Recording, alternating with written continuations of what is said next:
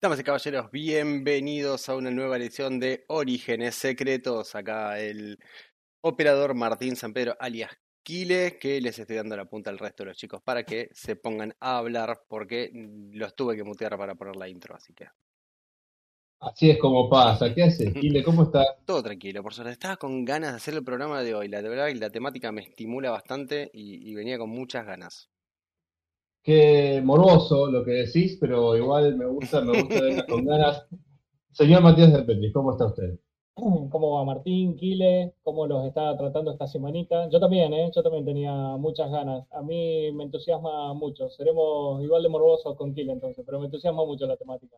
Es muy bueno. Hoy, hoy mi conexión a internet se está portando bien, estoy viendo el retorno, acabo de ver el layout madera, qué imagen que dijiste, Kile, pero bueno, está, bien, ilustra. Está bien. Tenía que buscar algo que vaya, que, que, que, vaya al tema, conciso, cortito y al pie, chicos. Está, está, perfecto, está perfecto. Pero bueno, sí, muy contento de estar acá con la nueva edición de Orígenes Secretos, como bien decía Kile, nuestra tercera o cuarta, depende como quieran contar, este es episodio cero, raro. Tercera, tercera. Está ahí, pero de las tercera más un episodio. En realidad son cuatro, pero matamos a una. O sea. Exactamente, claro, y, no, y no va a revivir. O sí, no sé. No Depende. Si me compra de cera, la revivo. El tipo por guita hace cualquier cosa. Pero bueno, acá estamos, como decíamos, muy contentos de estar acá. Este, sí, la semanita, bien dicho, semanita, de hecho, porque bueno, tres días nada más, la típica, tenés que elaborar todo al doble de velocidad. Este, la promo para este programa salió cuando pudimos, pedimos disculpas, pero bueno, ¿qué va a ser? Es así. Los fines de semana largos cuando uno tiene críos son larguísimos y, y dejan muy poco tiempo para prácticamente nada. No sé cómo lo habrán pasado ustedes.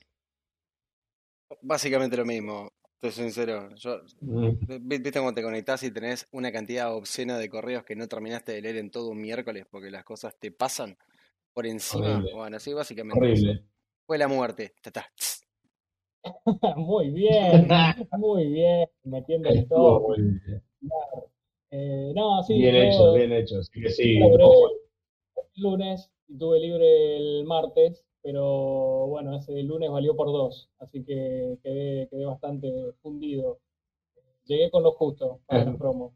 Así que en parte pido disculpas. ¿eh? Bueno, pero por lo menos pudiste usar uno de los días. Aparte, el domingo fue San Valentín, imagino lo habrán pasado todos con sus mejores mitades, ¿verdad? Espero que lo hayan pasado todos muy lindo. Y los que no, bueno.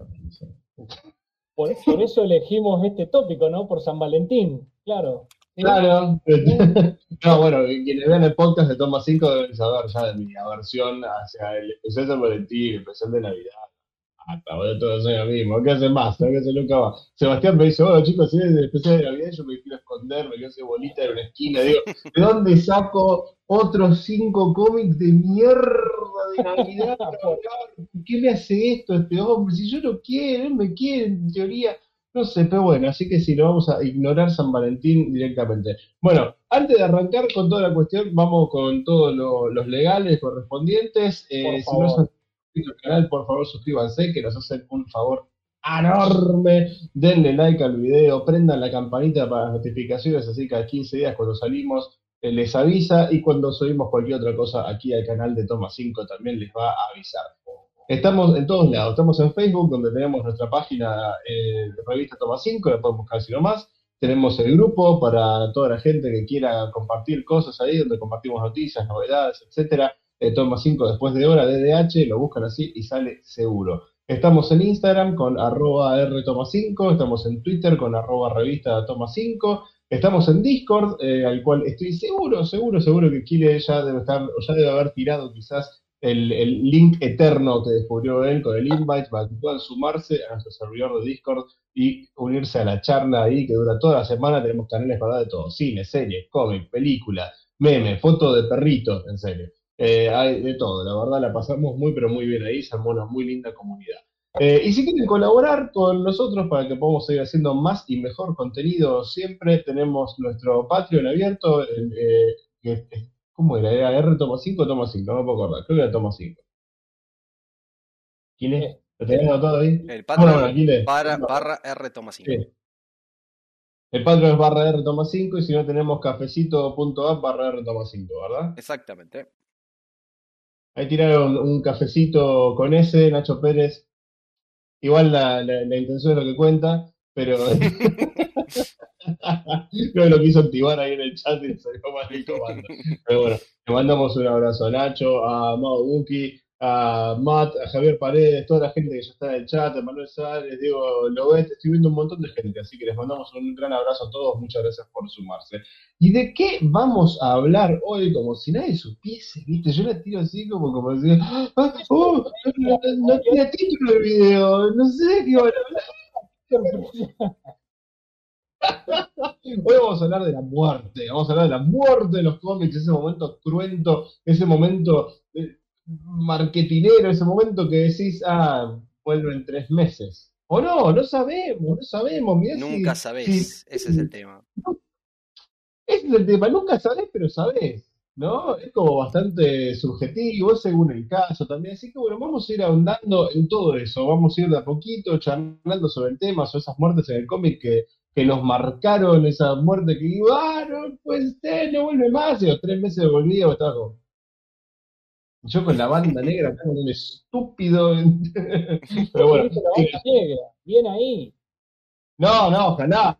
Esa banda negra de Superman, ¿no ¿sabes qué? Bueno, no, no, no tengo. Igual debe ser fácil de conseguir, porque tengo entendido que la edición limitada tenía como 16 millones de copias dando vuelta por ahí por todos lados. ¿no? No debe ser muy complicado. Claro, eh, No. Algunos pueden llegar a pensar que es un tema trillado, el tema de la muerte en los cómics, sobre todo por la cantidad de héroes que han muerto en los últimos 20 o 30 años. Pero le- la verdad que es un tema, a, los tres nos pareció, de repente, cuando chocamos con este tema, nos pareció un tema súper interesante porque tiene muchas aristas. Eh, la muerte en los cómics, eh, nos vamos a centrar más que nada en lo que es el cómic mainstream superheroico, ¿no? Tiene muchas aristas porque. No siempre es abordada de la misma manera. O sea, no siempre es utilizada la muerte como un recurso narrativo, como un recurso marketinero, eh, eh, no siempre ha sido exigida por, por un editor, a veces fue, a veces es idea de un guionista y punto, y se la y Mm. tiene huevos y lo llevó adelante, a, a pesar a veces incluso de lo que la editorial le estaba recomendando, eh, y a, a veces, digamos, es una muerte que termina marcando a los lectores, termina dejando una huella, a veces es una muerte que sirve para, eh, que- para que salga algo positivo, y otras veces simplemente es una puerta giratoria en el cielo y es para llamar la atención, como me lo mencionaste vos, dentro de tres meses lo tenemos de nuevo vivito y coleando a ese personaje, y entonces decís, ¿para qué? ¿Para qué hicieron esto? ¿Para qué me lo mataste? totalmente. ¿Eh? Me hiciste acordar, antes de entrar a la temática, me hiciste acordar a un un sketch de Robot Chicken que es algo hiper recomendable que todos deben ver porque les va, les va a hacer mejores como personas. Eh, un sketch de Robot Chicken donde es el funeral de, de Green Arrow, de Flecha Verde. Y están todos re tristes, y que yo sube Batman a hablar y dice, bueno, sí, Green Arrow fue un re buen superhéroe, todo lo que queríamos mucho, es un bajón que haya explotado una bomba de neutrones en la cara. Y yo, ah, déjenme de hinchar los huevos, estamos todos acá al pedo, si el flaco este va a revivir dentro de tres semanas, dice, le va a caer un rayo cósmico de la hipernoche, va a salir caminando, y qué sé yo, ¿verdad? y acá tirando plata y tiempo, aquel que llora, miralo, ¿para qué llorar? Y, y todos empiezan a aplaudir como que tiene razón, y de repente hacen un paneo y está Green Arrow aplaudiendo. Claro, era uno de ellos. no había durado nada. En el mismo fucking- Había revivido así. es muy bueno, pero sí, sí, es, es ese, ese bardeo de, de la, la muerte en la cultura del cómic que, que vamos a, a tocar hoy. Kile, ¿tenemos mensajes o vamos derecho a la temática? Vamos ¿Cómo derecho a la temática, tenemos, tenemos bastantes mensajes, ninguno que vaya al tema particular del que estamos hablando. Abrazos gigantes Bueno, más y, y otro más chico para los pibes que no conozco, de un tal Cristian Scándalo. Bienvenido, no te conozco, pero siempre bienvenido al Buen canal. apellido. Un amigo Eh, Rafael.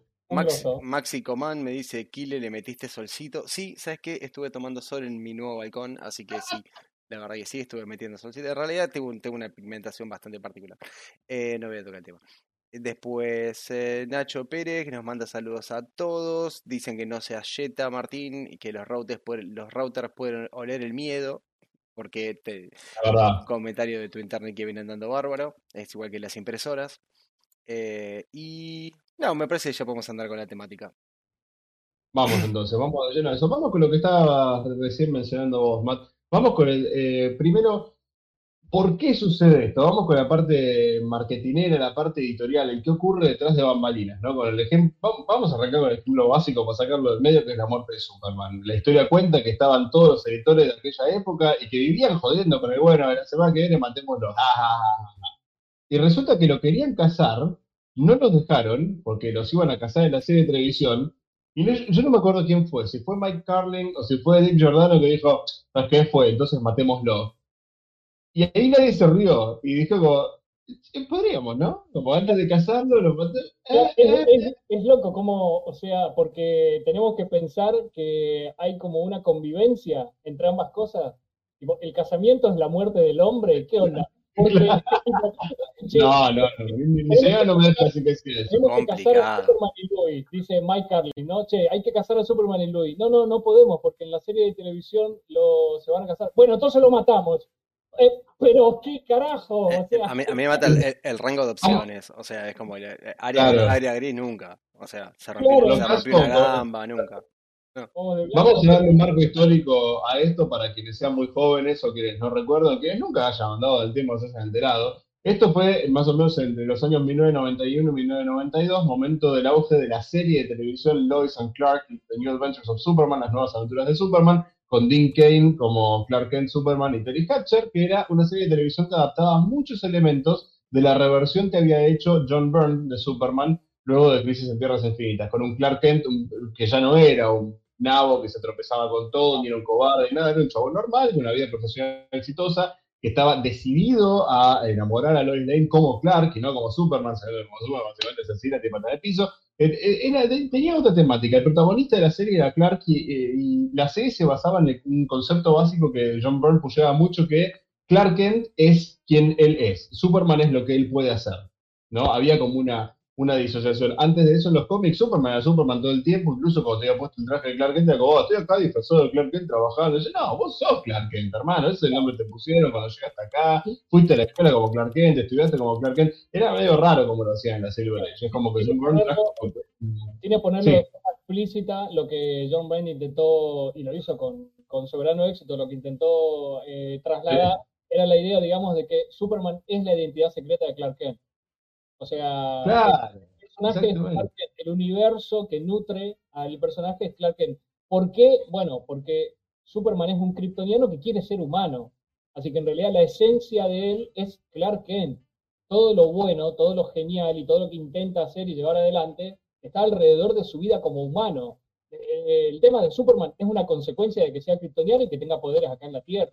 Pero no es lo que y de que lo hayan visto usar sus poderes en público, porque él llevaba entre 6 y 7 años usando sus poderes en secreto sin que nadie lo vea, ayudando en desastres naturales, incendios, rescatando gente de choques y volvió así, pero se movía lo suficientemente rápido como para que nadie lo pueda ver. Pero bueno, llegó un día que el tipo tuvo que atajar un avión vestido de civil, lo vio todo el mundo, fue rajando la casa de los vientos y dijo, ¿y ahora qué hago? Y ahora te pones un traje brillante y ya está, hermano, ya fue. Y hasta el motivo por el cual Clark Kent está enmascarado y Superman no, enmascarado, me pongo a decir, ¿no? Eh, es justamente porque al salvar el avión, el número uno de Man of Steel, él está cara lavada. Él estaba como yo ahora, por ¿entendés? Voy, agarro el avión, lo aterrizo y todo el mundo me ve así. Ya está, ¿para qué carajo pongo un antifaz? Entonces ya me vio la cara todo el mundo, todo el mundo tenía una cámara encima, me enfocaron, ya fue. Entonces, ¿qué hace el tipo? Se esconde en su vida civil, se encomina el pelo, se pone los anteojos así, con 20 dioptrías de aumento para que le deformen la cara, así lo que muchacho, ¿no? Pero bueno, la magia de los cómics. Pero bueno, como decíamos entonces, la serie esta tomaba muchos de esos preceptos de convertir a Clark en un ser humano, eh, en un personaje un poco más tridimensional de lo que era antes, que era un personaje bastante chato, en un saco que se ponía Superman cuando no, tenía ganas de Supermanear, porque eh, era inentendible por qué carajo tenía una identidad secreta Superman, así era nomás para añadir tensión al, romance nunca concretado con Lois Lane y nada, nada, pero bueno, eh, con eso en mente y con eh, un, Clark Kent ya comprometido con Lois Lane, querían casarlo en el cómic, querían hacer la historia, vamos a casar a Superman, lo hacemos en continuidad, exploramos esa nueva faceta del tipo, ahora un hombre casado, y dijeron, no, porque en la serie de televisión lo vamos a casar en la tercera temporada, falta banda para eso, y lo queremos casar ahí antes que en el cómic, queremos que el cómic siga la línea de la serie de televisión. Cabe decir que en aquella época el cómic de Superman, Superman tenía cuatro títulos mensuales. Sí, salía uno por semana. ¿sí? Teníamos El Hombre de Acero, Superman, Action Comics y eh, Las Aventuras de Superman. las historias continuaban de uno a otro. Luego tenías la parte 1 de Superman vs. Lex Luthor, parte 27. Arrancaba acá, seguía acá, seguía acá y seguía acá. ¿Entendés? Y eso, o sea, yo te lo cuento ahora, parece una huevada, pero eso es un esfuerzo editorial del carajo. Mike Carlin, que después, bueno, tuvo sus problemillas, Mike Carlin, eh, tenía una quintita muy bien armada, hablaba con otros editores, con los guionistas, con los artistas, y qué sé yo, y los tipos tenían un roadmap de dos años de historias y ubicaban qué parte de cada historia iba en cada uno de esos cuatro títulos para que se lean intercalados y para básicamente forzar al lector de Superman a comprar cuatro cómics por mes. Sí, sí, sí. Estaba re bien armado. Si sos un lector eh, fanático del personaje de la etapa moderna que viene, digamos, de Crisis en adelante, no podés menos que admirar el trabajo que hizo Mike Carlin como editor. De hecho, viste, le llamaban el Super Squad de Mike Carlin, porque la verdad que el Sí. trabajo editorial que hizo, ya desde que se relanza el personaje de Crisis en adelante, se relanza con tres títulos, ¿no? Y después con el tiempo se agrega el cuarto que es Man of Steel. Y era un trabajo titánico. Y de hecho, en un momento dado, si la memoria no me falla, como las semanas en los años, eh, en realidad son cuatro semanas por mes, pero hay algunos meses que tienen cinco semanas, comenzaron a agregar un, eh, un título más que ahora no me acuerdo el nombre, que salía cada tres meses o una cosa así, pero que te ocupaba esa quinta semana que te quedaba libre. Entonces vos literalmente, digamos, te pasabas todo el año comprando un cómic de Superman por semana, todas las semanas. Y estaban Si todos- recuerdo bien, el título que decís era Superman The Man of Tomorrow, El Hombre de Mañana. Es, es muy probable, sí, sí, sí. es muy Creo que probable. es. Eh, Duró poco, igual. ¿eh? Fue un experimento medio raro. ¿no? Y sí, duró poco porque era, eh, yo supongo que era también algo que terminaba dando a la fatiga, o sea, terminar grabando sí o sí todas las semanas un cómic de Superman, bastante que pudieron mantener durante muchísimo tiempo el tema de los cuatro títulos eh, regulares, interconectados, que la verdad que era eh, una locura. Ojo, a veces tenían también historias autoconclusivas, ¿eh? muchas de hecho, muchísimas veces había historias au- autoconclusivas, pero la cronología nunca se Sí. cortaba, nunca se acababa, nunca se pisaba. Sí, hubo, mira, me acuerdo, me acuerdo un caso puntual. No, no se pisaba, me acuerdo un caso puntual que era la, la trilogía de Brainiac, que eran tres números de un enfrentamiento eh, de Superman contra Brainiac, en el shifteaban de el, el Brainiac que era un mentalista de carnaval, de la versión post-crisis, hacia el Brainiac alienígena que conocíamos. Sí, sí, Muy buena historia. Y en el medio publicaron una historia autocontenida antes del último capítulo de la trilogía sobre Alice, la mina que era la interna del Daily Planet, cuando descubren que la chabona está viviendo en el Daily Planet, que se había quedado sin casa. ¿Te acordás? De un número navideño. Lo publicaron en el medio y después, bueno, eran esas cosas raras que hacían. Javi Paredes, eh. Pero bueno, dame un segundo. Javi Paredes Sí. dice que Terry Hatcher es la mejor Lois de carne y hueso y que la defiende las trompadas si hace falta, ¿eh? polémico. polémico, pero no tengo por qué desautorizar esa opinión. Eh, fue una gran. No, a mí, a mí está bien. A mí está en el top 3. Sí, seguro, seguro que te la meto en el top 3, sin problema. Sí, sí, sí, fue una gran luz. A mí está en el top 3 y te voy a decir que son las otras para mí. Margot Kidder porque era la Lois Lane de la Silver Age, era tal cual. Puede gustar o no gustar el personaje de Lois Lane de Silver Age, pero que ella lo llevó perfectamente al cine, bipolar y loca como era, como terminó después, es innegable. Y yo tengo eh, debilidad particular por Amy Adams, así que para mí Amy Adams es la que mejor encarnó la faceta de, de reportera de, investigación, ¿no? La mina que va al hueso no se come ninguna, o sea, la Lois Lane dura, dura en su laburo, para mí fue Adams. Yo lamentablemente te voy a clavar a Erika Duranz. Eh, a mí me parece una gran Luis. Es la de Smallville. Me parece una gran. Sí, la ubico, la ubico porque no la vi. Eh, claro, No, sí. no llegué a esa temporada. Es una Luis muy, eh, muy a, la, a lo Luis de John Byrne. Es una Luis, digamos, que tiene el padre milico y es una Luis de, de Mm. armas tomar, que está muy bien entrenada para lo que es el combate cuerpo a cuerpo, justamente porque el padre era militar y que también está obsesionada con el tema del periodismo y que, o sea, la verdad que está muy bien caracterizada también por Erika Durán. Ah, bien. A mí me, eh, yo en vez de Amy Adams te, te- te sigo lo de Margot Kidder, pero en vez de Amy Adams te la dejo a Erika Durán. Además porque también tuvo mayor eh, nivel de exposición en el sentido de que vi más de esa Louis que la de Amy Adams. De Amy Adams vi muy poco. O sea, no tuvo, le faltó quizás un par más de películas. En cambio, Erika Durán tuvo muchísimo tiempo en pantalla. A pesar de que no estaba el principio de la serie, ¿no? Pero tuvo mucho tiempo de pantalla y me encantó, me, gustó mucho. Tengo muy buenos recuerdos de esa Louis. Sí, yo no llegué a ver tanto de Smallville porque Debo haber visto, no sé, tres temporadas y ya la onda monstruo de la semana y dos on Creek, pero con 120% más kriptonita, medio me, me un toque. Vamos, pará porque estamos yendo recontra por la rama. Está todo el mundo vivo lo que estamos hablando. No, no, no, no, no, no rinden. Hay que volver a la muerte, hay que volver a la muerte. Bueno, entonces decíamos, con todo ese armado que tenía Mike Carling y su Super Squad, es cuando finalmente, a raíz de una joda, el famoso era una joda que quedó, deciden matar a Superman. Y a mí me resulta particularmente cruento que fueron lo mataron a trompadas, man. No hubo una bomba de kriptonita, no hubo Superman sacrificándose para que el sol ande o alguna cosa así. No, no, no. Fue tirar un bicho bien grandote, bien pinchudo, que lo cague bien a golpe. Ya está. Listo. Con eso estamos. Bueno, está bien, ¿no? O sea, había maneras de hacerlo. No sé si lo hubiese elegido yo, pero supongo que querías la, la batalla épica, así, no, sé, no sé qué les parece a ustedes. A mí en su momento me parece un poquito chocante lo malo así.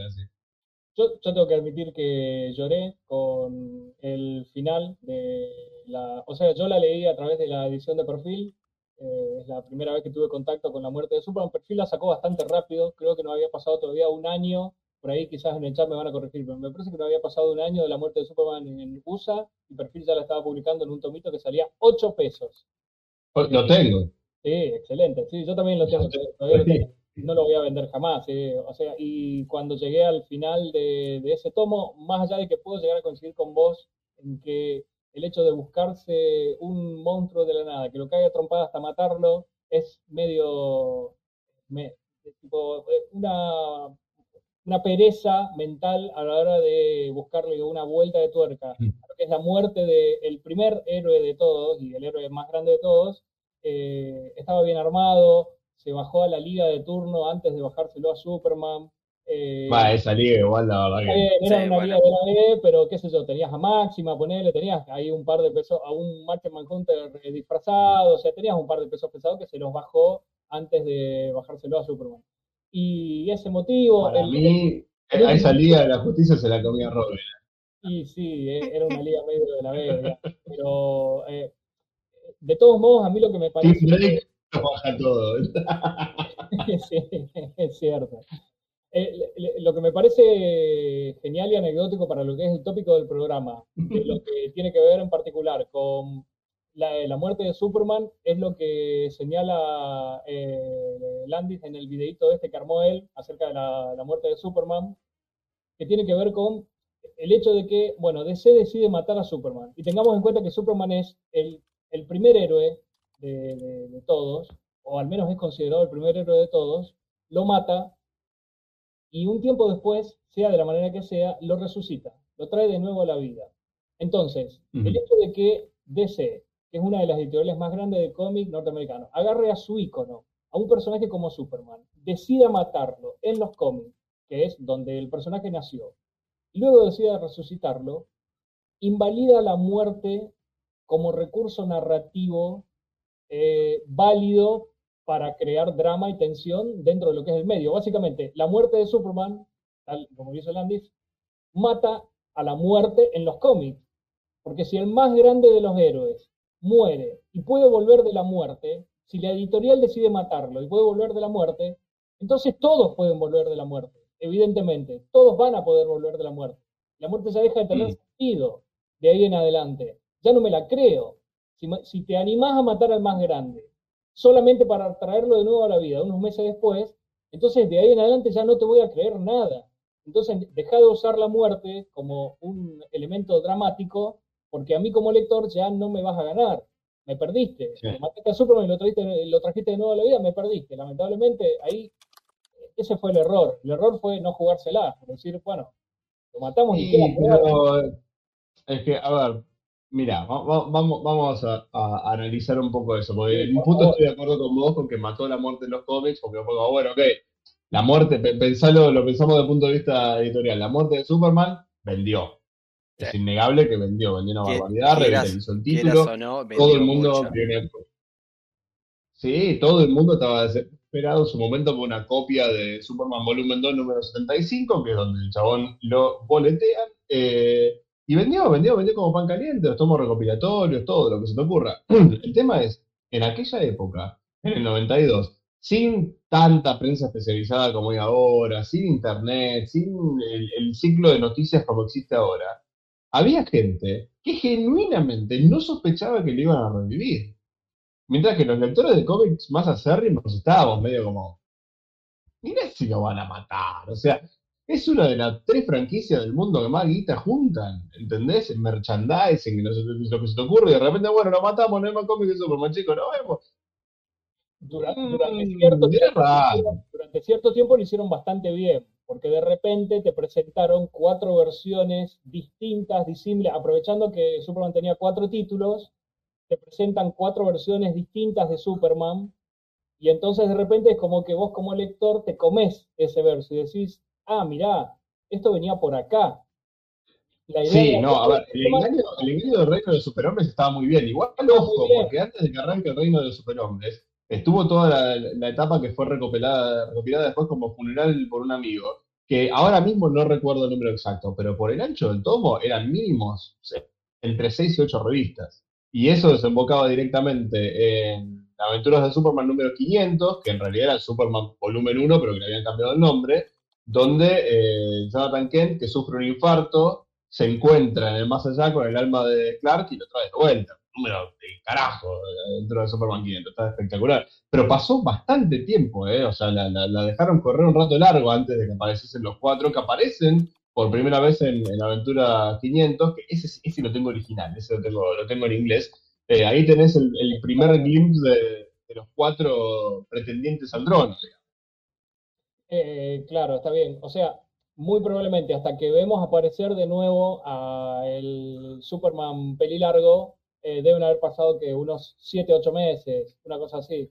no fue, yo creo que quizás un poco más. No fue muy extensa igual, digamos. O sea, no, yo creo que debe pasado cerca de un año. No te mantuvieron mucho Porque en suspenso. Y Reino para mí hay un año y pico de publicación. Hasta que aparece finalmente con el traje negro, el pelo largo y sin poderes cosa que todo el mundo le cree que es Superman, ¿no? Este... La única que cree es Lois. Tengo un amigo personal acá que me está diciendo, eh, eh, usted se tiene que arrepentir de lo que acaba de decir, eh, la muerte de Superman sí fue épica, fue dramática y todos la sentimos. No, no, pero pará. Yo, ojo, yo no estoy diciendo eso, esto va para Mariano, un amigo mío que me está diciendo, arrepentite ya mismo de lo que acaba de decir. No, no, no, no, no. En su momento fue dramática y fue épica, cuando no sabía lo que se venía. Por favor, estoy diciendo que yo lloré con el final de, ese tomo. O sea, eh, así que evidentemente yo me comí el verso, yo me lo comí, yo dije, estos hijos de, acaban de matar a mi héroe favorito. No, no, no, sí, sí, fue épica y fue dramática. Pero el tema es lo que pasa después, la lectura que uno hace después, cuando ya tenés todo, todo macerado, todo comido, todo consumido, ves lo que hicieron y decís, bueno, pero a fin de cuentas, más allá de lo que me hayan contado, lo trajeron de nuevo.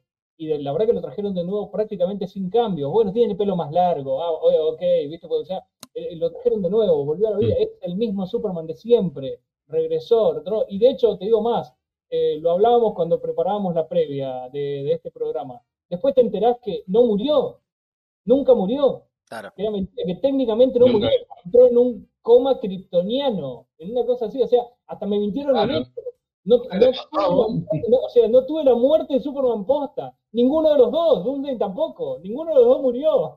O sea, es una mentira total. Ninguno de los dos murió.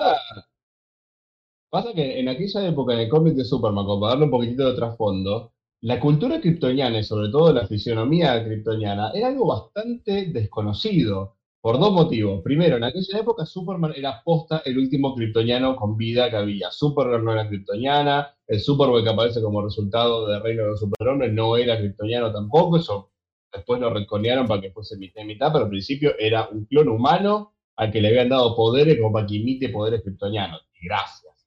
Porque Superman, al ser invulnerable, no, no, no, le podían hacer estudios, digamos, y calculo que el chabón tampoco se quería dejar, porque es un peligro, o sea, van, lo clonan, yo, yo si tuviese todos esos poderes en el universo C, no me hace estudios ni en pedo, o sea, entonces es como que no, había un conocimiento sobre cómo funcionaba el cuerpo de un kryptoniano. Y, Superman mismo no sabía tampoco. Superman mismo no sabía si era inmortal, si iba a envejecer o si no, no, no tenía si se podía enfermar, ¿viste? O como, claramente todos los virus de la Tierra es inmune, pero si viene la fiebre kryptoniana, ¿entendés? Le, le, va a agarrar, no sabía, no sabía. Se agarraron mucho de eso, sobre el desconocimiento general que había en el universo DC sobre cómo funcionaba la, la biología kryptoniana, al punto que suponían que los órganos internos de Superman deberían ser medianamente similares a los de los seres humanos, pero andás a ver, o sea, es más, durante toda la trama de, de funer, del funeral, que ahora que hago cuentas bien, no, deben haber sido un par de meses nada más, pues son ocho revistas, serán cuatro por mes, son dos meses nada más. De hecho, este... está, está, en pantalla, Sergio Yavinato nos corrige todo y dice, ya que preguntaban, Superman muere en enero del 93 y reaparece en septiembre del 93.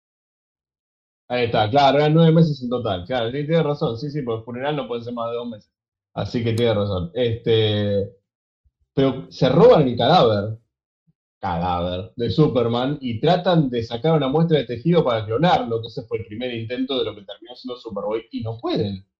El cadáver sigue siendo vulnerable, ya primera señal de que, perdón, ¿por qué el cadáver sigue procesando energía solar para darle poderes al cadáver? No tiene sentido. ¿entendés? Claro. Pero bueno, ahí ya tenían la, la, pista de que algo raro estaba pasando. Lo querían cortar, le querían meter una jeringa y se rompió todo ese instrumento. Así que algo raro estaba pasando ahí. Pero por eso no, no, no había forma de entender cómo era el funcionamiento interno del cuerpo de Superman a efectos prácticos para lo que es la medicina y la tecnología terrestre. El chabón estaba muerto, no había actividad cerebral, no, no era de corazón, no nada. Así que, ¿qué hicieron? Lo metieron en el hueco más oscuro y frío que pudieron encontrar, que era exactamente lo opuesto que él necesitaba. Él necesitaba que lo pongan en un lindo tender al sol, ¿no? En el y ahí caca. Claro. había, que, había que colgarlo en el balcón un rato, nada más, y con eso después el chabón salía caminando, volando. Pero bueno, eh, nada, eso es lo que te cuento después a pie de historia también. Metido en una tumba, hermano, como sol, hago fotosíntesis, como carajo que me me en una tumba. Pero bueno.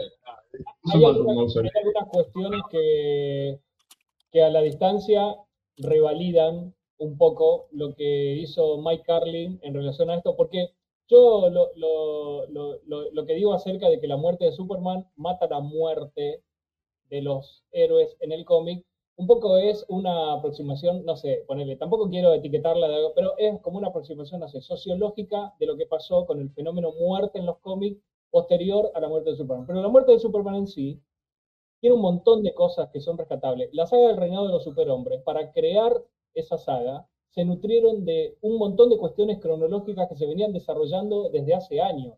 Labor eh, eh, exhaustiva de un equipo bien aceitado, que era el Super Squad de Mike Carlin o sea, el, Eradicator es un, eh, es un personaje, digamos, que viene de una línea argumental determinada, el Cyborg Superman viene de otra línea argumental que se venía desarrollando hace un montón, incluso Superboy con el tema de Cadmus, digamos, viene de otra línea, creo que John Henry Irons es el único que se lo sacaron de la galera para, para la muerte de Superman. Pero el resto, los otros tres, digamos, Supermanes, venían de cosas que se venían cosiendo a fuego lento en lo que era la cronología del personaje. Entonces, digo, por eso también el fanático de Superman tiene mucho cariño al reinado porque es una sí. saga que revalida el seguimiento que vos le venías haciendo del personaje durante muchísimo tiempo, digamos. Entonces, eh, desde ese lado, digamos, está buenísimo. Yo lo que hablo, lo que digo sobre el tema es, bueno, lo, lo, que pasó después, el hecho, digamos, de que hayas matado a Superman y lo hayas regresado a la vida, sea de la manera que sea. Y ya está. Mm. Ahí medio que te estás metiendo, digamos, con... Porque hay otras muertes, incluso en DC y también en Marvel, con las cuales no pasó. Oh, Después vamos a ir a ese tema, ¿no? Pero digo, sobre todo hasta ese momento. Hasta ese momento mm. habían, habían caído algunos héroes importantes y no habían regresado tan rápido. Y de hecho muchas muertes importantes eh, terminaron provocando otras cosas. Entonces por eso digo, digamos que esto cambió todo. Porque este es el primero. Es que, es, es, claro, Superman, a ver, fue el primero, en, en, vamos a contar de crisis en adelante, ¿no? Antes de la muerte de Superman, si murió alguno, ¿Quién se murió? Gypsy y Vibe de la Liga de la Justicia de Detroit. Y no sé, alguno más. En Legends, no sé si se murió alguno. Millennium. Ah, creo que Har no, Harry se murió mucho tiempo después. Pero no, no, no bueno. Crisis y la muerte, decís vos, digamos. Claro, entre Crisis y la muerte de Superman. Ah, Sí, Jason Todd. Jason Todd. Pero Jason, Jason pero Todd es, eh, es anterior a Crisis, o estoy errándole, estoy mirándole fuera 80 Jason, Jason es anterior a Crisis, pero Muerte en la Familia es en el 87. Así que Claro. fue al toque. Claro. Pero bueno, esa, esa fue otra también bastante cruenta, ¿no? Primero la paliza, después la explosión. Y aparte, eh, el, el saber que es culpa nuestra, porque había dos teléfonos, había que votar si Jason moría, Jason vivía, hubo poco margen, el chabón la recontra quedó. Existe la leyenda urbana de que alguien usó un robot para llamar y sumar votos al, al teléfono que le iba a matar y yo, pero bueno, jamás se va a confirmar, por supuesto. Le, le he preguntado a. ¿Cómo se llama? A Danny O'Neill, que murió hace poco, le habían preguntado, ¿es la verdad que un chabón con una máquina que hizo que ya, ese tipo de cosas? ¿Qué sé yo, boludo? O sea, a mí me dijeron que por ahí. A, a mí, me- a mí me dijeron matalo, boludo. Ya fue. comprobable. Eh, no, claro, Por porque te preguntaba lo de Crisis, porque si vos decís entre Crisis y, y Superman y la muerte de Superman, tenés, digamos, Flash y Supergirl en Crisis. En crisis, en crisis. no, no. Yo digo en el nuevo universo DC, en el nuevo universo DC, del 86 Ok. en adelante, de Man of Steel en adelante, la única muerte así emblemática, zarpada, creo que fue la de Jason Todd, y después Clark que muere en el 92, 93, y después de eso, bueno, sí, empezaron a caer todos como mosca. El mismo año que Superman muere, a Batman le rompen la espalda, Aquaman pierde una mano, eh, a Green Lantern le boletean toda la ciudad y se vuelve malo, o sea, fue, fue un año de mierda. Fue, fue como el 2020 de los superhéroes de DC, más o menos. Sí, Se sí, fue sí. todo como. Pero bueno, sí, fue, fue un año muy complicado. Pero sí, después empezaron a palmar todo y una que habíamos charlado eh, en la primera programa, que yo no la tengo muy clara y quería preguntarte si vos sí, es la muerte de Green Arrow, que había sido bastante berreta, ¿no? En su momento. La muerte fue bastante berreta. El regreso, a mí me encanta. El regreso a la vida es algo que podemos tomar, digamos, como parte, digamos, de este tópico, porque hay veces, digamos, que está bien, un héroe muere, muere de forma medio chota, pero cuando lo vuelven a traer a la vida, la historia es bastante interesante y eso hace que revalide un poco el tema de la muerte. El regreso, digamos, es Quiver, que está guionizado por Kevin Smith, una de las poquitas Mm. cosas que guionizó Kevin Smith en los cómics, y la verdad que es un regreso súper emotivo, muy bien narrado, eh, que te mantiene durante muchísimo tiempo con, con un montón de suspenso por saber cómo carajo regresó a la vida. No es que te lo cuentan, digamos, al principio, te mantienen durante muchísimo tiempo con un montón de suspenso. Y, y es una gran saga, es una buena saga. Y es una saga que hace que vos te olvides en algún punto de la muerte pedorra que tuvo, que fue una, una ¿Qué cagada. muerte? Una, una explosión, ¿no? Una Sí, cosa así. un ataque medio chota. terrorista, una Se, explosión. se mete, eh, se mete con un grupo de ecoterroristas y, y termina muriendo en una explosión tratando de hacer una, un acto superheroico de salvar una ciudad entera que lo hace a todos los Ganando un patrón. Sí, y, y bueno, básicamente se sacrifica por algo que lo podría haber hecho cualquier persona que sea medianamente meta en me- la mitad del tiempo y sin morirse.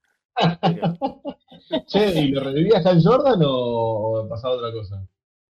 Eh, no, no, no. Hay una mezcla de cuestiones, digamos, eh, Hal Jordan tiene que ver, digamos, pero hay una mezcla de varias, de varias cosas. Pero digo, más que nada lo interesante, digamos, es la, historia que, cuentan, la incorporación de, de- personajes nuevos y también el hecho de, de la, de la manera en la que te lo fueron contando, la forma en la que estaba, en, en la que estaba armada la, la historia. Ah, creí que habías leído Cuido. No, No, no, no, no, por eso te preguntaba. No recuerdo bien cómo eran los detalles de la, la resurrección. Sí, no, no, es una buena muerte. Bueno, viste, eh, incorpora a Kevin Smith ahí a la nueva Speedy, que es un, termina siendo, digamos, un, un gran personaje de ese, de ese run, digamos, de, de Green Arrow. Eh, Connor también tiene bastante participación. Bueno, Connor había quedado como el, el Green Arrow durante la, la muerte, Green Arrow posta durante la muerte de su padre. Sí. ¿no? Connor Hawk es un personaje que me gusta mucho. Me dio un poco de bronca cuando quedó relegado al asiento trasero. Pero bueno, ¿qué va a ser? Es, el tema de esa generación. Pasó con Wally, pasó con Kyle, pasó con Connor. Sí, sí, sí. Así. Pero sí, a mí también, a mí me gusta mucho. Es un gran personaje. Igual Kevin Smith no lo bardea, ¿eh? O sea, te, te lo retrata muy bien, es un, eh, te, te pone, digamos, como un regreso ah, de Oliver a intentar reentablar lazos con su hijo, que durante muchísimo tiempo no, no lo conoció, no tuvo contacto con él, y eso es duro, y tiene un montón de cosas, digamos, para decirte en la cara. Por supuesto que está Dina también, o sea, es, un, es una excelente saga. La verdad que es, Mm. es una excelente saga uno de los pocos ejemplos de un regreso a la vida de un héroe está muy bien narrado y que eh, vuelve a decir lo mismo. Así que en, algún punto reivindica una muerte innecesaria, por, por, llamarlo de otra manera. y eso, eh, esa muerte, ¿qué motivo tuvo? ¿Marketinero, editorial? ¿Qué quisieron hacer ahí? me, parece que en ese momento el cómic no estaba vendiendo una goma. Claro, acá te, te tiro, Mato, un, perdóname, un comentario de Sergio Yaminato que dice, lo de Green Arrow fue matarlo para seguir la moda. Lo interesante es que Connor Hawk fue un reemplazo copado, pero no terminó de prender. Sí, Estoy... pero, un reemplazo más que digno, ¿eh? la verdad que ah, Connor era, un re personaje y aparte tenía muy buena dinámica con Wally y con Kyle. Verlos a los tres en la Liga de la Justicia era, era un placer. Eh, crossovers como Three of a Kind con el barco que tiene a Doctor Polari dormido abajo, que no lo quieren despertar ni por accidente. es buenísimo esa historia, me encanta. Sí, ahora que sí, está. Ahora, hay cosas buenas. A mí, particularmente, la muerte de Green Arrow no me movió la vara porque es, es una de esas que decís, a ver cuánto tarda en volar. Pero volviendo al mismo tema original que habíamos hablado.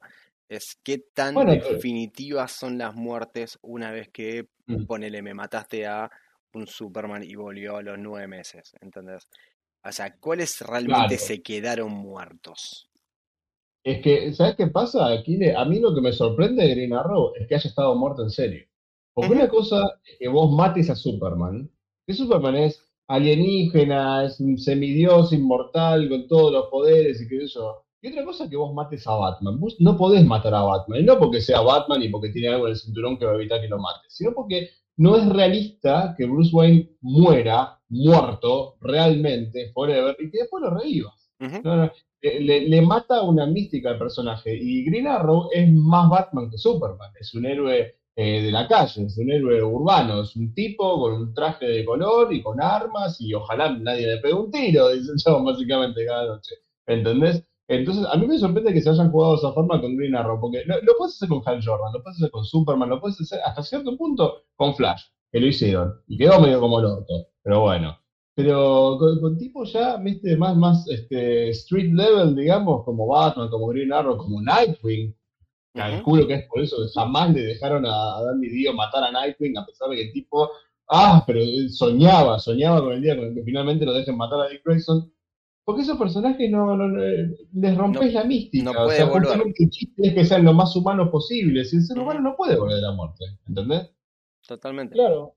Eh, bueno, eh, ese justamente me parece que también es un tópico interesante para desarrollar dentro del programa, o sea, la importancia que tiene para nosotros en la realidad la muerte, lo definitiva que es, lo, lo dura y lo dramática que es. Entonces, lo gratuito que a veces resulta que si bien está bien, o sea, todos sabemos, digamos, que estamos leyendo ficción, que es ficción, por supuesto, estamos todos claros con respecto a eso, pero recurrir a algo que es tan dramático y probablemente uno de los dramas más importantes dentro de lo que es la humanidad, como la muerte, para levantar las ventas de, de un cómic, si no tenés una buena historia que sostenga esa muerte detrás. Y sobre todo, si no vas a validar la muerte como tal, y vas a terminar trayendo al personaje a la vida en bastante poco tiempo, de maneras burdas la mayoría de las veces, entonces no tiene sentido. Y la muerte, como, como shock para el lector, eh, se diluye y deja de perder, o sea, porque deja de perder credibilidad, deja de ser verosímil. Dentro de la verosimilitud que tiene este mundo ficcional, deja de ser verosímil. Cuando la utilizas solo como un recurso para levantar un poquitito las ventas, para llamar un poco la atención, eh, para que de repente, digamos, mover un poco el avispero. Bueno, no, eh, amigo, eh, la, verdad que ahí estás meando fuera del tarro. Y sí, a ver, yo, yo con Superman te puedo aceptar que lo mates porque sé que eventualmente lo vas a traer de vuelta y es una historia con la, con la que no tendría problema. Sí tendría problemas si vas a hacer eso con Batman, ¿entendés?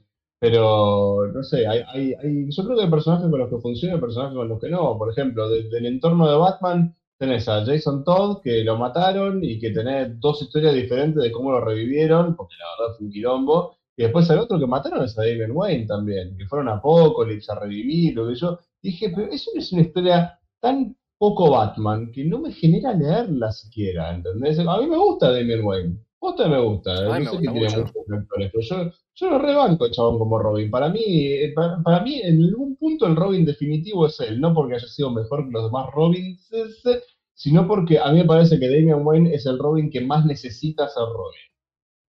Es Mm. una teoría que tengo sobre el personaje. Ok. No, todos queremos más a Tim Drake, que aguante Red Robin y qué sé yo, y Dick Grayson, que Nightwing es un- una bestia absoluta, el mejor personaje de DC por lejos. Pero para mí, eh, él, tiene que ser el Robin definitivo porque él necesita ser Robin. Él- es lo- le hace bien al alma. No ser Robin saca, saca instintos muy oscuros en Damian Wayne. Tengo, Así que por eso me parece que el, papel lo un- necesita. permiso, tengo un comentario del señor Javier Paredes que dice, vuelvo a preguntar, porque ya lo había hecho con anterioridad, y no es poco Ah. verosímil también que los héroes no ganen nunca y tengan que derrotar una y otra vez a los villanos. ¿No es lo mismo que la no validez de la muerte? Abre, abre hilo el muchacho ahí. eh. Y es complejo, pero sí, y pasa que ahí entra mucho en juego la regla de, del no matarás, ¿no? Que, que con la que juegan muchísimos de los héroes.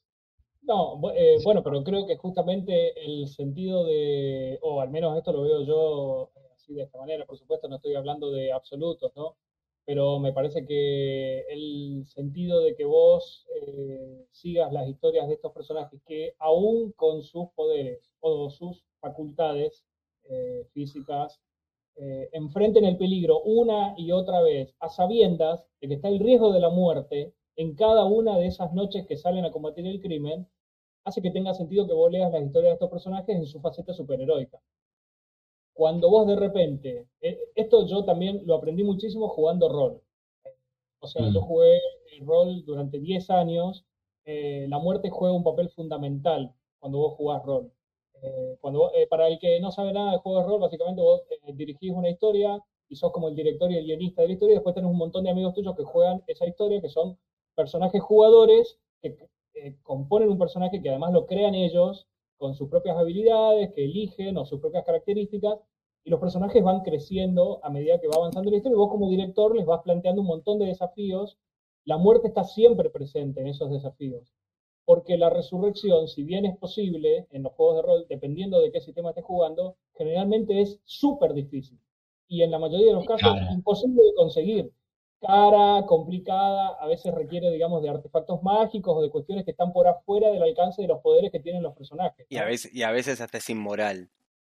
Eh, claro, a veces hay una cuestión de ética y de moral relacionada, digamos, con el regreso a la vida. Entonces, en cada uno de los desafíos que se plantean, está el factor muerte en juego y es muy importante, es súper importante. Y el director, o sea, el, el director del juego, juega con eso todo el tiempo, eh, así como lo hacen los guionistas. Y, o sea, un montón de personajes eh, superheroicos quedan al borde de la muerte, en un montón de historias, y luego lo terminan superando. Bueno, eso es un poco la gracia. La gracia es esa, la gracia es que estos tipos se están arriesgando el culo cada vez que salen a combatir el crimen porque pueden morir y la muerte es inevitable.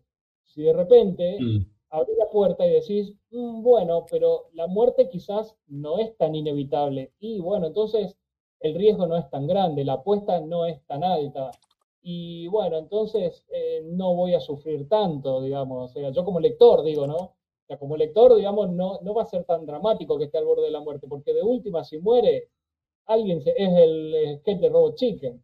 Alguien se va a encargar Claro. de traerlo a la vida, digamos. O sea, Alguien va a conseguir un amuleto mágico, o como juego yo con lo de cuando revive a. Superman en la película de, de Justice League. Alguien va a tirar una tostadora cósmica en una bañadera kryptoniana con un fiambre adentro y el chabón va a salir caminando. Obviamente, Ah. Claro, totalmente. ¿Cuánto va a tardar? Eh, Yo entiendo el planteo que hace Javi. Es igual de verosímil, por lo que entiendo del planteo de él, es igual de verosímil que un personaje resista 525 batallas y sea solamente un humano sin poderes, como Batman o Oliver Queen, ¿no?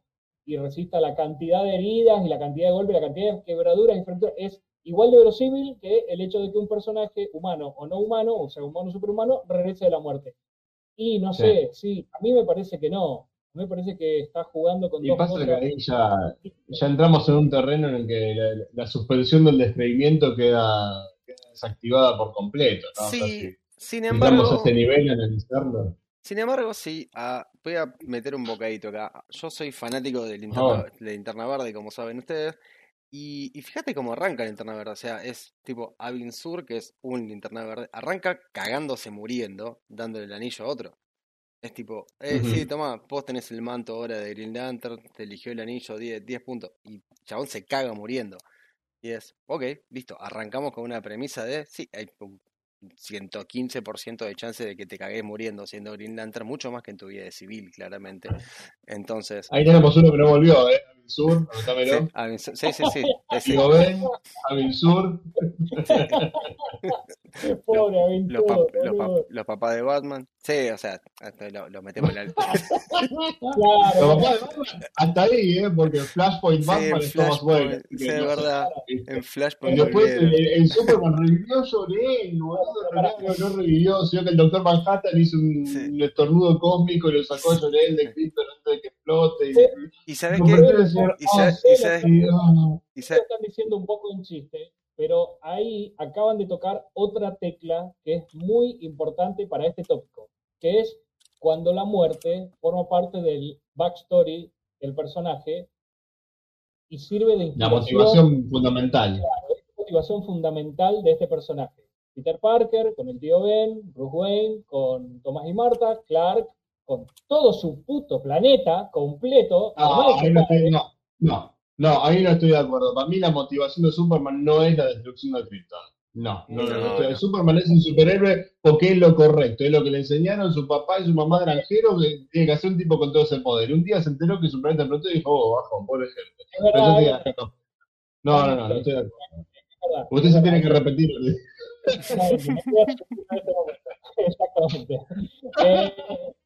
parte de la motivación del Capi tenía que ver con Bucky, no, no toda, pero parte de la motivación tenía que ver con Bucky. Durante mucho tiempo, digamos, a- a el Capi supo lo que es el, eh, el dolor de la guerra y lo duro que puede llegar a ser la guerra porque él perdió a su mejor compañero durante la guerra.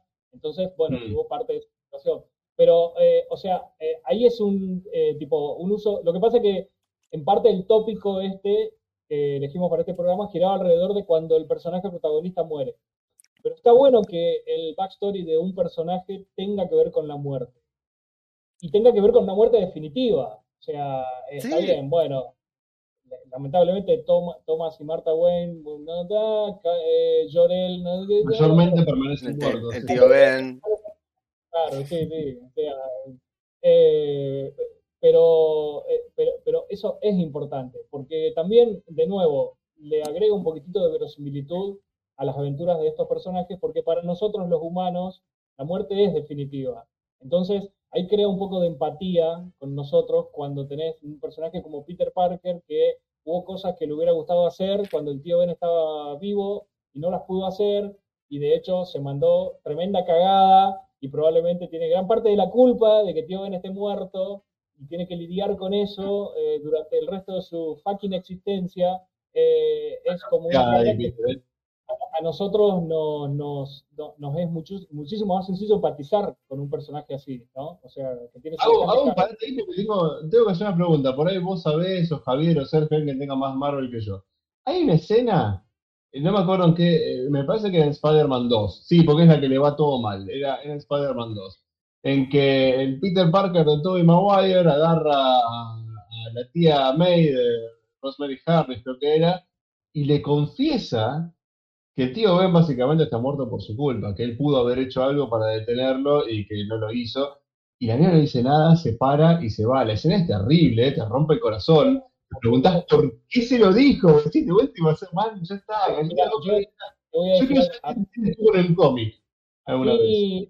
Esa escena me parte al medio, boludo. No, no, no, me parte al medio. Cada, cada vez que la- a mí me duele más esa escena que acabas de describir vos que la muerte del tío Ben de Raimi, que es muy dolorosa igual, ¿eh? O sea, y me emociona Sí, un montón. sí, sí. Pero esa escena en particular me parte al medio, porque, no, no, no, porque es muy emotiva y es muy jodida. Ahí la tía May tiene un montón de cosas que resolver en su cabeza y en su Sí, corazón. no, para y se va, es tremendo, tremendo. No le dice una palabra. ¿Qué vas a decir? No, no le, no le podés decir nada. Es tipo, lo tenés que cachetear y no podés porque eh, no, se puede. porque prácticamente tu hijo. Pero yo te digo de verdad, no sé si esa conversación existió en el cómic o no. A mí me encantaría si alguien, si alguien sabe, si alguien tiene la referencia, de si eso fue adaptado de alguna historia del cómic o si Raimi dijo, que tengan esta conversación, porque, porque soy una mierda, ¿eh? porque Peter en esta película no puso nada bien hasta los últimos cinco minutos, más o menos. Yo no puedo contestarte esa pregunta, a pesar de que tengo leído todo lo de Lee de Spider-Man, ¿eh? no, mi memoria no me permite recuperar esa escena en este momento. Bueno, si alguien sabe que lo ponga en el chat, realmente me, me intriga mucho y me gustaría que, que alguien me aclare esa duda. Pero bueno, sí, ¿qué otros personajes tenemos que tengan la muerte como su motivación? Dijimos, teníamos Peter con el tío Ben, bueno, el ejemplo básico de Batman con, este, con, los padres. Daredevil en un punto también, ¿no? O sea, el accidente que le da los poderes es una cosa, pero yo creo que lo que lo lleva a la acción es cuando finalmente el padre, ¿no? Claro, sí, sí, sí. Eh, Sí, de hecho, el hecho que le hayan hecho cagar al padre eh, es, una de las motivaciones que él tiene para tener la bronca con todo el crimen rampante en lo que es Hell's Kitchen. Claro. O sea, eso, eso, eso era súper importante. Súper importante. Otra que se me viene a la mente, eh, no sé si fue definitorio al 100%, pero seguramente no ayudó a la circunstancia, el, el hijo de Arthur Curry. Perdón. Uf. Pero. Uh. Estoy tocando un cuenta como motivación. Ese, ese fue. Sí, no, ya, ya era Aquaman hace rato, pero este. No, eso es horrible. Es horrible. no, sabes cómo se atrevieron a, a, publicar algo así. Encima, esa fue antes de Crisis. Fue sí, sí, mucho antes. Muy jugado, muy jugado. Sí, sí, sí, muy jodido. Esa fue complicada. ya que mencionamos Crisis, eh, hay, un, eh, hay, hay una cuestión que tiene que ver con la muerte y es cuando, porque estuvimos hablando de más que nada efectos negativos de la muerte en el cómic superheroico, hay veces en donde la muerte en el cómic superheroico da cosas positivas. Eh, en, el caso de, en el caso de DC en particular, la muerte de Barry Allen y, bueno, la, la muerte de Ciudad Costera barra Hal Jordan dieron cosas positivas, cosas positivas muy copadas, muy interesantes y que a los lectores nos gustaron durante muchísimo tiempo. O sea, eh, la, muerte, de Barry Allen en Crisis y en Infinity Heart termina dando como consecuencia que Wally West pase de ser Kid Flash a The Flash. Que para la gran mayoría de los lectores que tenemos, la edad que tenemos nosotros, es el Flash definitivo es el Flash que más nos gusta, el que más empatizamos, y probablemente ese Flash no hubiera existido de esa manera si no hubiera muerto Barry Allen. La jugada de matar a Barry Allen en ese momento fue una jugada eh, eh, alta, fue una apuesta alta. A pesar de que Barry Allen probablemente lo terminaron matando porque también, de nuevo, quizás el cómic en ese momento no estaba vendiendo bien, el personaje había dejado de ser interesante, y todo, o sea, pero la realidad es que, bueno, era el Flash de la liga en ese momento, lo matan y de repente comienza a ser Wally West. Y el camino que recorre Wally West como personaje desde Legends en adelante termina siendo genial. Y termina siendo un personaje. Es maravilloso. Precioso, hermoso, que muchos de nosotros amamos. Eh, sí, ni hablar. Tipo, a ver, Wally West fue Flash 25 años y esos 25 años tuvo más desarrollo de personaje de lo que Barry Allen tuvo en toda su existencia del 57 al día de hoy. Pero ni hablar, 56, creo que Showcase número 14, creo que el número 4, creo que es 56. Pero eh, lo que tiene la muerte de Barry en la crisis en Tierras Infinitas es que eh, para mí es de C cerrando un capítulo, más allá de que le que venía bien el cambio, porque después de todo el asunto de la muerte del profesor Zoom, el juicio de Flash y eso, no, no estaba vendiendo bien. Matar a Barry Allen era matar a Silver Age, era, era terminar con esa etapa de movida, porque Barry fue que arrancó esa etapa del cómic. Así que terminar con él era como, bueno, listo, cerramos el capítulo, de acá en más arrancamos con todo nuevo, con todos los demás. Barry no, porque bueno, Barry no vende. Pero simbólicamente para mí venía por ese lado, venía por el hecho de decir, bueno, chicos, se terminó la Silver Age, o eso. Está todo el tema de la, división de las eras del cómic, hay mucha gente que dice que la Silver Age termina en realidad con la muerte de Gwen Stacy, que es unos años antes, Pero bueno, obviamente las editoriales se van a poner de acuerdo. Che, terminamos la, la yo mato a Gwen Stacy y vos pasado mañana mataba a Rihanna. No van a hacer eso. Así que es por eso que es, muy borrosa la línea de cuándo termina tal, era tal, Pero este, para, mí el simbolismo de matar a Barry Allen era ese, y bueno, sí, en lo que termina es en lo que decís vos, nos da un gran personaje como Wally West. Pero Wally, de algún motivo, eh, de, alguna manera está... Eh, no, es la motivación, él no es Flash porque Barry se murió. Él es Flash para continuar el legado, pero ella venía de, a ojo, casi 10 años de ser Kate Flash. Wally tiene la particularidad de haber arrancado a ser, a Kate Flash a unos tiernos 10 o 11 años, ¿sí? Ya tenía una larga carrera como, como sidekick, que había laborado solo y había sido miembro de los Teen Titans en, casi todas las formaciones que hubo hasta el momento en que él eh, se enferma, porque el cambio metabólico de la adolescencia le, le provoca una, una, enfermedad relacionada con su velocidad, que le curan místicamente después de que Barry muere, cosa que puede hacer Flash, pero corriendo a la velocidad del sonido. Cosa brutal si venías acostumbrado a correr a la velocidad de la luz, ¿no? O sea, debe ser un shock psicológico importante. Pero este, te, lo arman al chabón como un re personaje que dice, bueno, ok, ahora yo soy Flash, yo venía a ser Kid Flash, toda esta gente de la comunidad superheroica le ve y ve a Kid Flash, saben que Barry se murió y que yo estoy llenando los zapatos así, ¿entendés? era muy heavy, muy heavy, pero él lo quería hacer igual, él lo quería hacer igual para, eh, por, la memoria de Barry, que había sido un superhéroe de carajo, que había enseñado todo, que le había dado la mejor vida posible, y termina superándolo. ¿Pero por qué? Porque Barry tiene ese papel de el mentor que murió al cual aspirar y quizás algún día superar. Y tuvimos la suerte de que Mark, Mark Wade escribió las historias que nos muestran a Wally superando a Barry, sin lugar a dudas. hay mucho bardeo al comienzo a Wally. Lo revientan a Wally durante años, durante años. La cantidad de pijejos que se tuvo que comer Wally para poder ser el, el, Flash que el resto de la liga mirara como, ok, sos el Flash definitivo, es increíble. Y era hermoso, era precioso. Era, eh, en algún punto eh, es también otra forma de, en la que el lector se identificaba con el personaje, ¿no? O sea, era una manera en la que se podía identificar. Eso era, era muy bueno. Tuvo, eh, la verdad que, que, coincido con vos, Wade es un fundamental para que termine, digamos, de asentar las bases del flash definitivo. Eh, y, bueno, saltando un poquitito algunos años, el caso de Kyle Reiner eh, también me parece, me parece que es un, caso paradigmático de, de, este tópico. O sea, es un mm. personaje que, eh, a, diferencia de Wally, entra, cae de la nada, o sea, cae de arriba, ah, completamente de arriba. Red de paracaidista, ¿eh? Para, para, dar un marco de referencia, e, esto es literal. Kyle Reiner salió en pedo de la puerta atrás de un bar una noche, se chocó con un enano azul que le dio un anillo verde y le dijo, ahora sobre Lantern, y el enano desapareció. Ese es el origen de Kyle Reiner. Y le tiró un okay? Estoy diciendo literal. Lo resumí un poquito, pero estoy diciendo literal, como para que sea una idea, nada de viene un alien, este es el anillo, esto es así, vení, vamos al planeta de los guachos, esto te lo van a enseñar a usar, tenés entrenamiento, sos básicamente un policía, ¿sí? No, no, no, no, no. No, este se chocó borracho con un enano azul que le dijo, ¡pum! tenés poderes y desapareció. Ya está. No hay guardianes, no hay ejército de Green no hay manual de usuario, no hay la mierda. No hay la mierda. tenés, un Hal Jordan suelto. Claro, sí, sí, sí. Eh,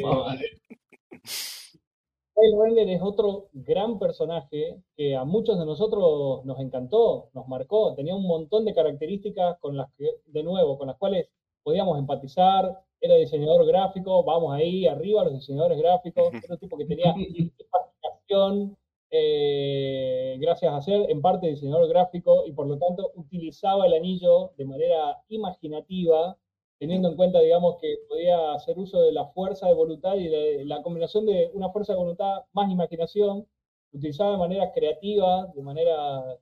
Y además es, eh, es un personaje muy querible, es un personaje muy querible porque en el medio del barro y no sabe para dónde salir de disparado y sin embargo se pone, como dice el dicho, se pone la mochila al hombro y se hace cargo de lo que tiene que hacer cargo pero, pero, con una muerte muy fuerte como motivación. Porque él le deja el anillo, no tiene nadie diciéndole tenés que usar el anillo, eh, tenés que ser inante, le tenés que obedecer este código de conducta, porque si no vienen los guardianes, te cagan a palo, te sacan el anillo y, el auto. No, nada de eso. Yo tenía anillo puede ser que se cante orto. Antes se hizo humo, no quedaba ningún otro guardián para supervisarlo el chabón. El tipo estaba con anillo pelotudeando. Hasta que viene este guachito Major Force y le hace bolsa a la novia. La mata en una escena espantosa este, que dio, pero lugar a tanto, tanto, tanto que había, tanta polémica, tanto quilombo, tanto un ensayo llamado Mujeres en refrigeradores. Alexandra sobre el rol de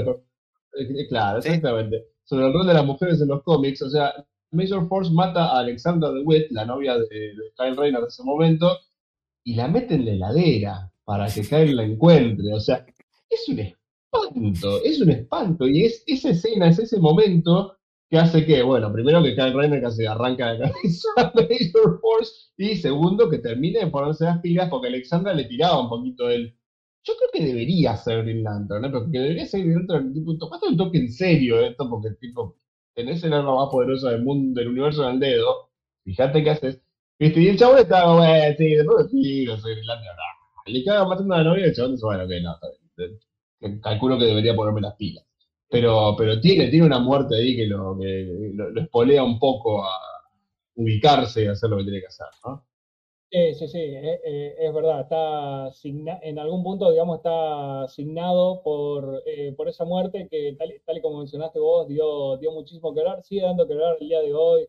Hay un grupo de, de, mujeres, digamos, que se encargan de promocionar y movilizar cómics y eh, cómics relacionados, digamos, con cuestiones de género, eh, que se autodenominaron así, digamos, eh, la, la, tipo, mujer muerta en un refrigerador. La chica del freezer. Eh, claro, la chica del freezer, o sea, porque, bueno, o sea, abre todo un abanico de cuestiones para charlar que no tienen que ver, digamos, con este tópico, ese tema, digamos, de utilizar a la novia del héroe para masacrarla y matarla estúpidamente y dejarla dentro de un refrigerador para utilizar eso como como motivación para el héroe, pero eh, la realidad es que para el personaje que nosotros estábamos comenzando a conocer, es un momento dramático, súper duro.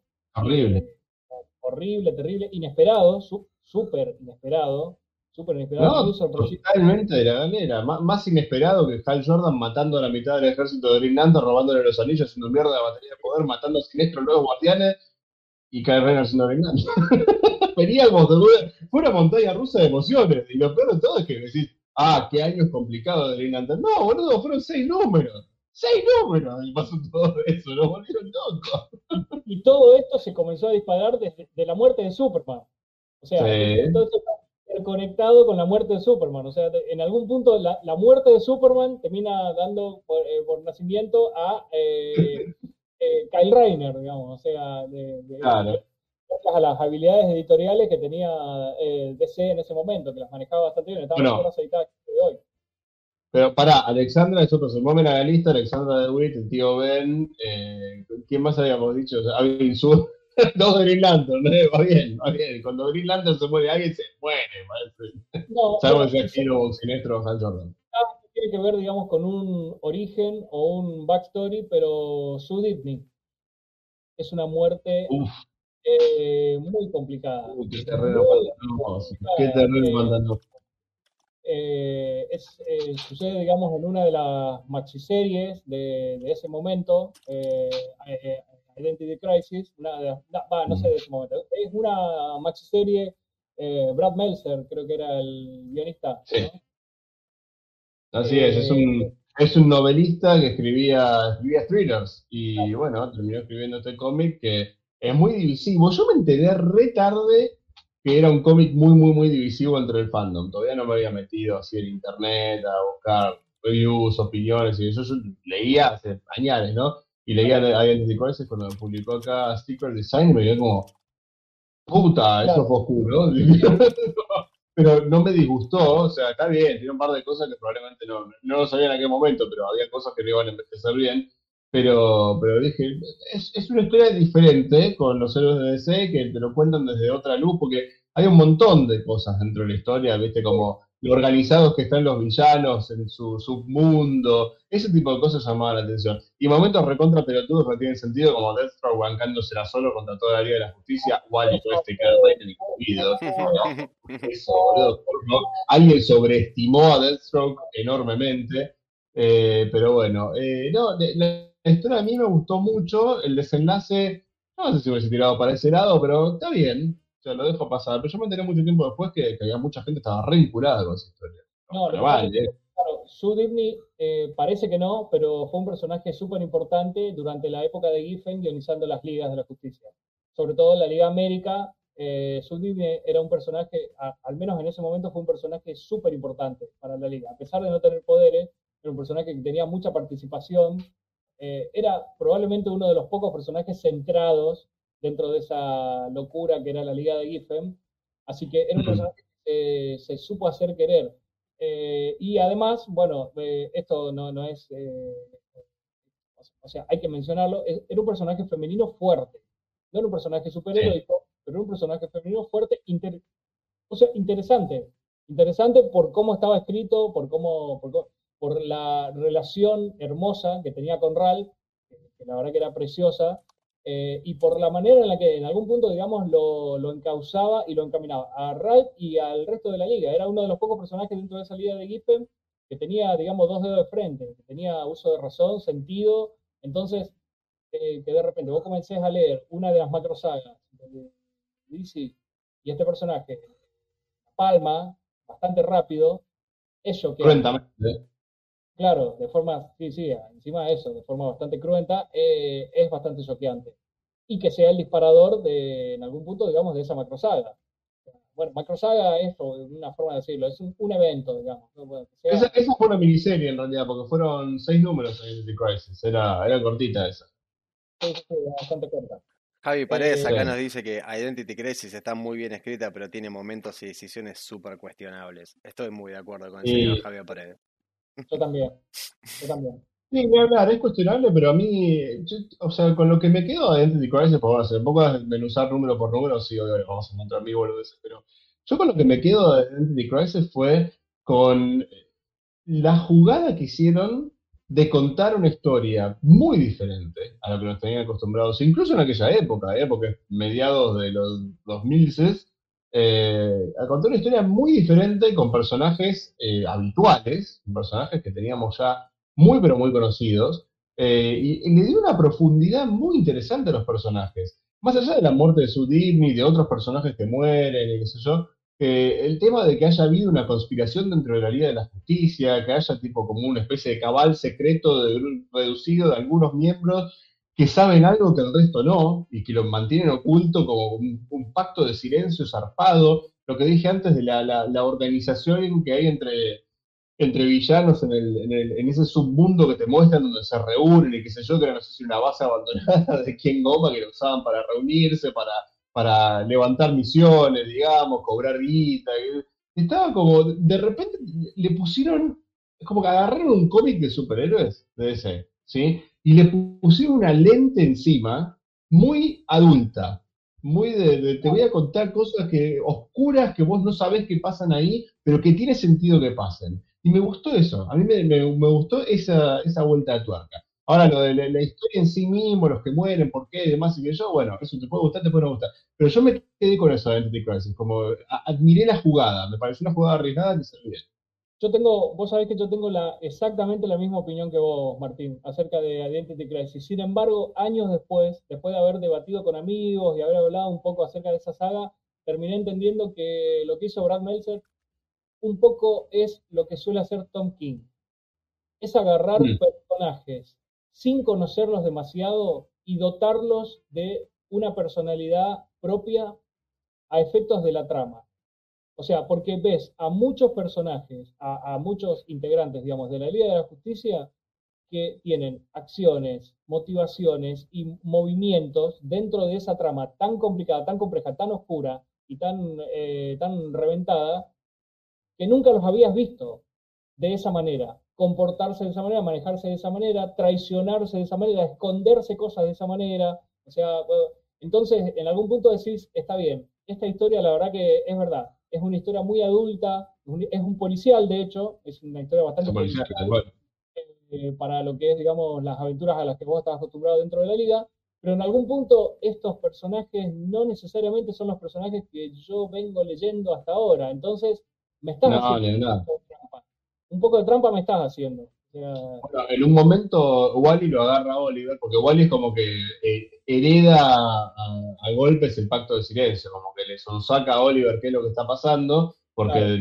toda la conspiración había ocurrido desde la época de Barry y de Hal, y acá están Wally y Kyle en medio de todo esto, y, le dice, bueno, pero escuchame, tenés que decir qué es lo que pasó, yo quiero saber, porque si no lo voy a agarrar a, a Clark y le voy a contar todo se llaman por los nombres de pila permanentemente, ¿viste? Como para bajarlos un poco del, nivel semidios que estás acostumbrado a ver. Bajarlo del pony. Y le dice, a Clark le vas a contar, al tipo que puede escuchar al otro lado del planeta. Clark escucha muy bien, pero Clark escucha lo que quiere escuchar también.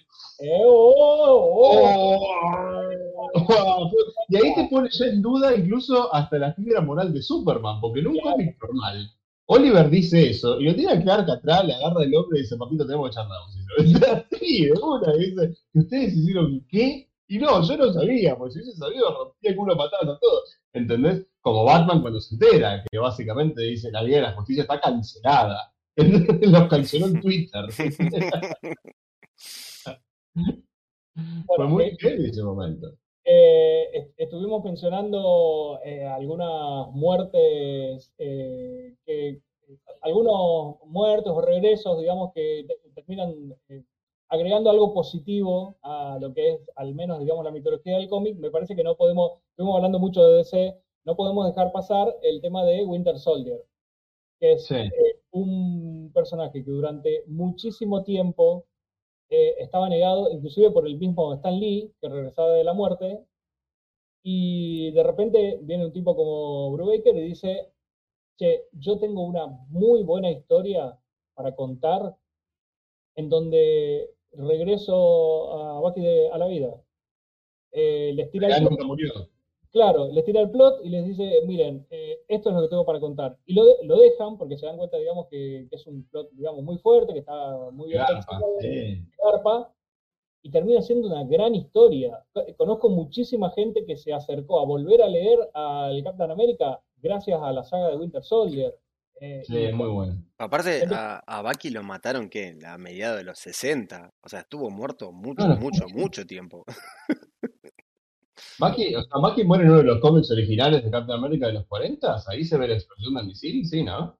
Sí, a mí también me parece que sí, sí, sí, sí. En los 40, déjame, te lo valido. Sí. habría que ver, porque, a ver, una de dos. Captain America existe desde los 40 con Timely Comics, ¿sí? Desde el 40 o 41, no me acuerdo. Bucky está en esos cómics. Yo no sé si es en esos cómics que muestran lo del misil, que ellos dos se cuelgan y que revienta, y Cap se cae al agua y Bucky en teoría voló en pedazos, o si eso es algo que agregaron a la mitología en los 60 cuando los Avengers se encuentran en el bloque de hielo con capa adentro, que se despierta y dice, uy, ¿qué pasó? Y Bucky, no, Bucky la contra quedó, man. Puede ser que lo hayan metido ahí, ¿eh? tiene más sentido lo hecho en los 60 que en los 40 mataron Teenage Psyche, que es como, un toque jugado, pero también por ahí venía la prohibición de Stan Lee. Stan Lee tenía un odio acérrimo por los sidekicks adolescentes, no quería saber nada, no quería tener ni uno. la muerte aparentemente, va, la muerte aparente, claro, porque no, no está, es en Avengers número 56, septiembre de 1968, chicos.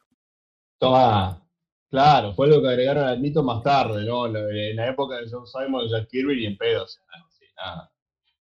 Claro, sí, sí, sí, es retrocontinuidad, digamos. Exactamente, claro, como los Invaders, que es un cómic entero de retrocontinuidad. Claro. Totalmente. Eh, bueno, eso me parece que es, un buen ejemplo en el cual se, utiliza la muerte para contar una buena historia, porque en, definitiva nosotros, digamos, siempre intentamos advocar por eso, advocar, digamos, por, de última, digamos, si me lo vas a matar, o me lo vas a volver a traer a la vida, bueno, que es una, una buena historia de fondo, que haya algo que dentro de lo que es este universo ficcional sea verosímil Mm. Eh, y, que valga la pena leer esa, esa historia. Y definitivamente lo de Winter Soldier valió la pena leerlo al punto tal que el MCU termina tomando esa historia como esqueleto para poder crear una de las mejores películas que tiene el MCU hasta el día de la fecha. Totalmente de acuerdo. Eh, entonces, eh, e, evidentemente, digamos, esa es una gran historia y tiene que ver con una muerte de un personaje que no era protagonista del cómic, pero que era el sidekick, digamos, del protagonista. Entonces, bueno, en, algún punto eh, ahí podemos quedarnos, digamos, con, ese tema de que, bueno, la muerte no, no, es algo tan bastardeado, sino que a veces podés sacar cosas positivas de la muerte y podés terminar contando, digamos, muy buenas historias. Sí, o si no, como acá, como acá nos dice en el chat, una, una Cynthia Marchand nos dice Punisher. Es tipo, también de la muerte puede sacar un mambo irreparable eh, de, de, ganas de, venganza, sed y justicia por mano propia. O sea, tenés las dos. Otros panelistas de los que no revivieron, la mujer y los hijos de Frank No, jamás. Nos, olvidamos horriblemente de Punisher cuando estábamos haciendo la lista de los héroes que tienen como motivación la muerte, ¿no? Si alguien tiene como gran motivación la muerte para hacer lo que hace, claramente es un tipo al que le asesinaron en una plaza a la familia y los hijos, a la mujer y los hijos, ¿no? Ahora, si buscamos muertes irreversibles de personajes, porque bueno, a ver, digamos que Mike Mal, perdón, yo creo que la familia de Punisher se ofenda, pero Mike Mal los crearon para matarlos para dar una motivación a Punisher, ¿no? Este, si buscamos muertes de personajes más principales, que sean definitivas, mal que mal no hay que ir de Marvel y DC. No, tenemos que ir, me parece, no tenemos que ir a, otro lado. Yo tengo un ejemplo, por ejemplo, eh, Hellboy. Hellboy, que arrancó en a principios de los 90, que era 93 o 94, tuvo un run hasta el 2011 más o menos, eh, donde muere. Básicamente, salvando al mundo, Ish eh, termina muriendo y pues decir, bueno, el cómic termina acá, Spanish, eh, perdón, Hellboy termina acá, listo, ya está, se murió. Y después tenés cinco años más hasta el 2016, que fue el final definitivo eh, de lo que es la, eh, la, continuidad de Hellboy. Después siguieron saliendo números, pero generalmente son en el pasado o flashbacks o historias que pasaron entre otras historias, eh, que toda la saga de Hellboy in Hell, que es cuando él cumple su, su objetivo primario, que es básicamente entrar en su full forma demoníaca, con alas, cuernos, con todo. y, y, tratar de encontrar su hogar, que bueno, en este caso es el fucking infierno, y no volvió más Hellboy. O sea, es, o sea, del punto que el muriendo. es en la historia, te pueden contar historias previas, o sea, después del número en el que muere, digamos, ¿no? Por ponerlo sencillo. Pueden salir números con Hellboy vivo, pero son todos flashback, retrocontinuidad, lo que sea. El punto en el que murió es verdadero, inamovible y no revivió. O sea, siguió haciendo jornadas en el infierno, pero estaba muerto. Exactamente, no vuelve más. Yo no tenía ni idea de esto. O sea, me estoy enterando en este... o sea, hace rato que no estoy al tanto con la actualidad de Hellboy, claramente, digamos. O sea, me acabo de enterar en el vivo de Orígenes Secretos que Hellboy está fucking muerto. Está muerto Hellboy, boludo. Sí, Yo sabía que Hellboy podía morir, o sea, es un fucking demonio del infierno. ¿eh? Flaco podía ir como se cantaba atrás. Pero es mía, por la verdad que cero le, le deja, o sea, básicamente le sacaron su, su vida mortal, por así decirlo, pero su, su espíritu inmortal de demonio en infierno es, es permanente casi. Y, no vuelve más. Una vez que lo mataron, no vuelve más. Mira, justo acá que también trae al chat otro personaje que teníamos en carpeta para charlar, pero yo quería que hable Mati por ahí, que de esto lo tiene más. Yo leí la novela de la muerte de Capitán Marvel. Capitán Marvel original, no se asusten, Carol Danvers está, está bien. Marvel. Eh, Marvel no, no volvió. Y tuvo una muerte, fue una cosa muy rara todo eso, el gas nervioso, de repente tengo cáncer, voy a hacer un par de cosas, después me muero ahí en la camita, tranquilos. Fue muy raro, a mí me dejó una sensación muy extraña leer eso, lo leí con muy poco trasfondo, sabiendo quién era Marvel, de dónde había venido, algunas cosas de sus números más viejos y qué sé yo pero no, no, entendí la decisión de matarlo y la historia en sí de cómo muere, o sea, no es una épica, ¿entendés? No es, no es como Superman, que me voy a cagar a palos a través de medio país con este flaco para que no destruya el mundo y ¡blah! se murieron los dos. Es otro, es otro monstruo, es muy distinto.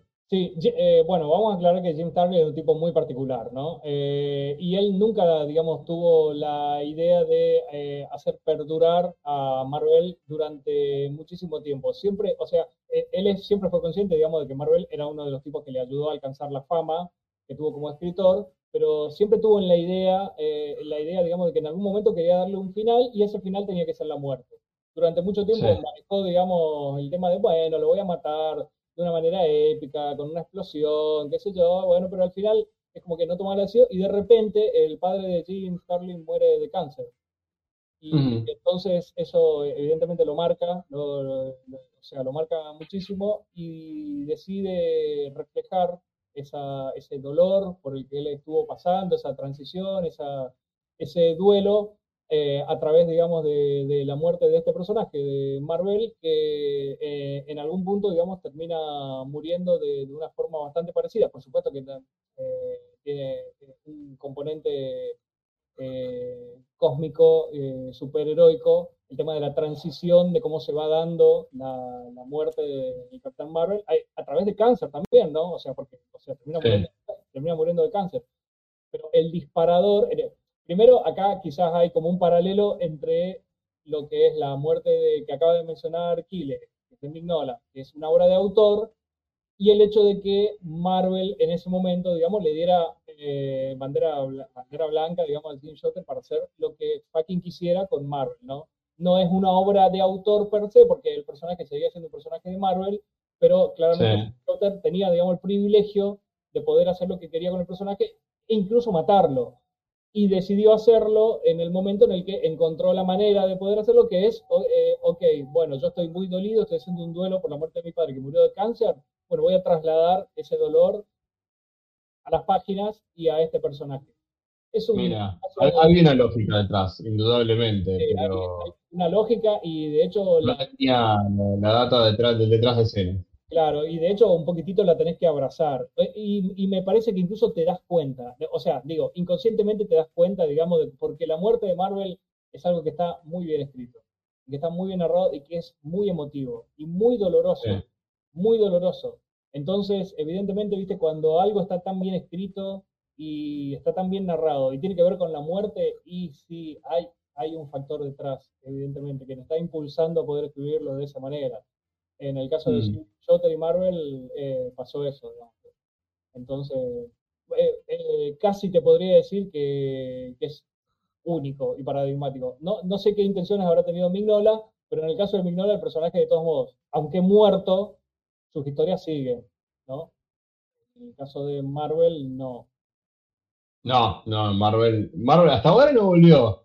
Eh, venía, viene como, como hubiese tenido que venir Barrial, que fue el santo de DC durante 25 años más o menos. Marvel ya lo superó, lo superó ampliamente, pero aparte murió creo que en el 82 el Captain Marvel original, ¿no? Hace panda. Sí, sí, sí, hace una bocha. Sí, sí, sí. Eh, eh, ya lleva más, más de 40 años. No, va, va, a cumplir 40 años muerto el año que viene. Sí, hubo en algunos momentos hubo como unas amenazas así, de que parecía que iba a regresar, pero era todo, era todo humo, digamos. Ah, empezaron a inventarle hijos, que Genis Bell, Tila Bell y qué sé yo, empezaron a pintar hijos por todos lados. No, ahí tiene. Dejar a Marvel en paz y acá tiene uno que se llama parecido.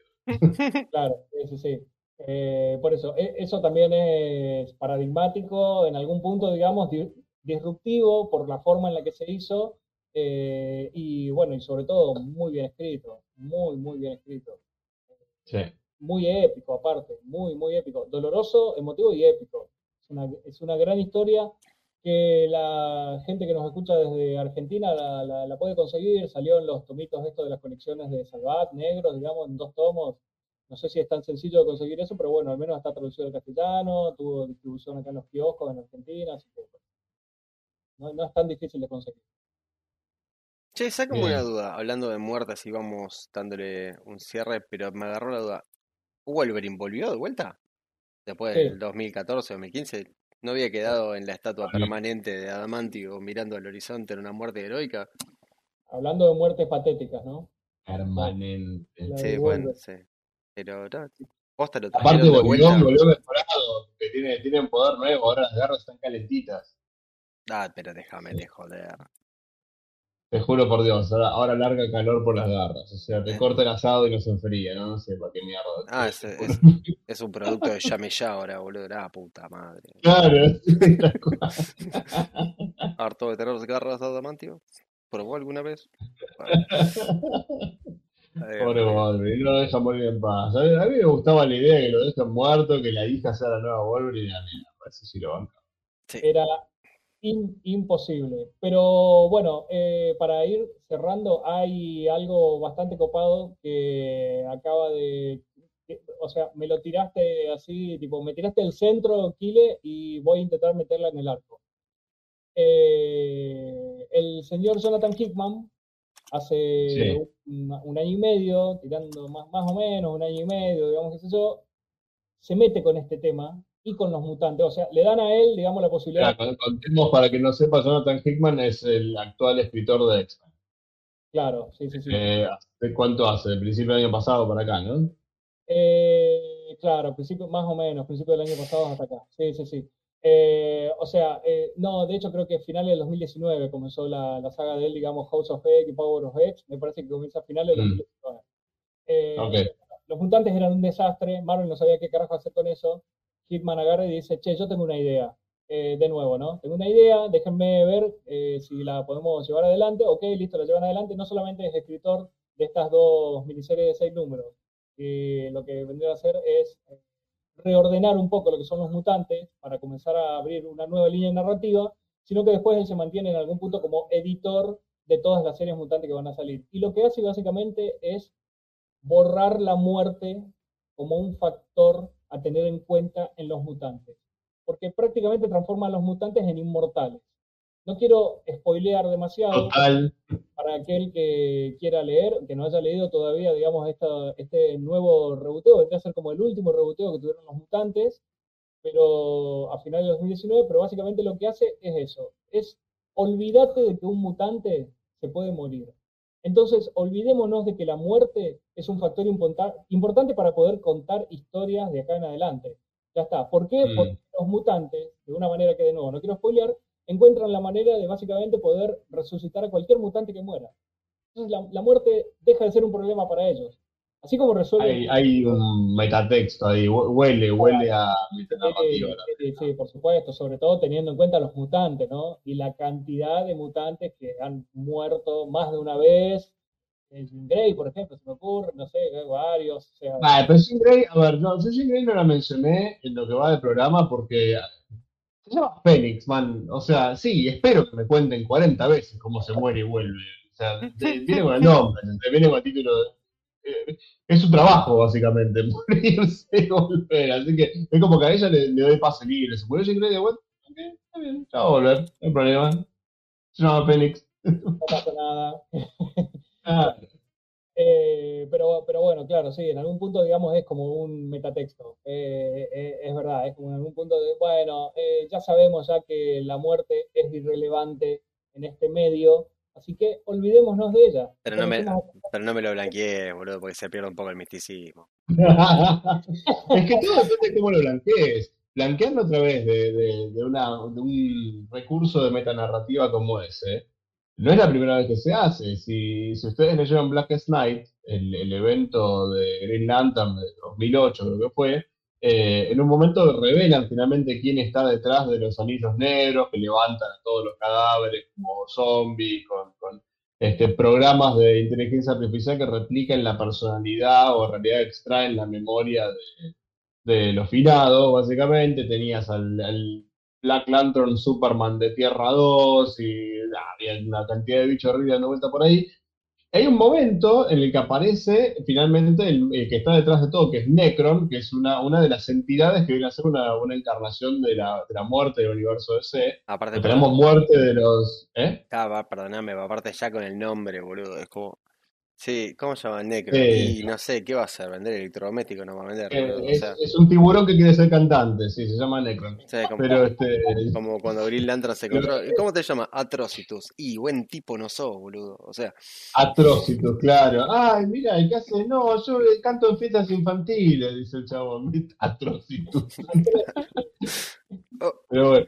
¿Cómo se llama el villano de interno siniestro? Dale, boludo. Por favor, pero bueno.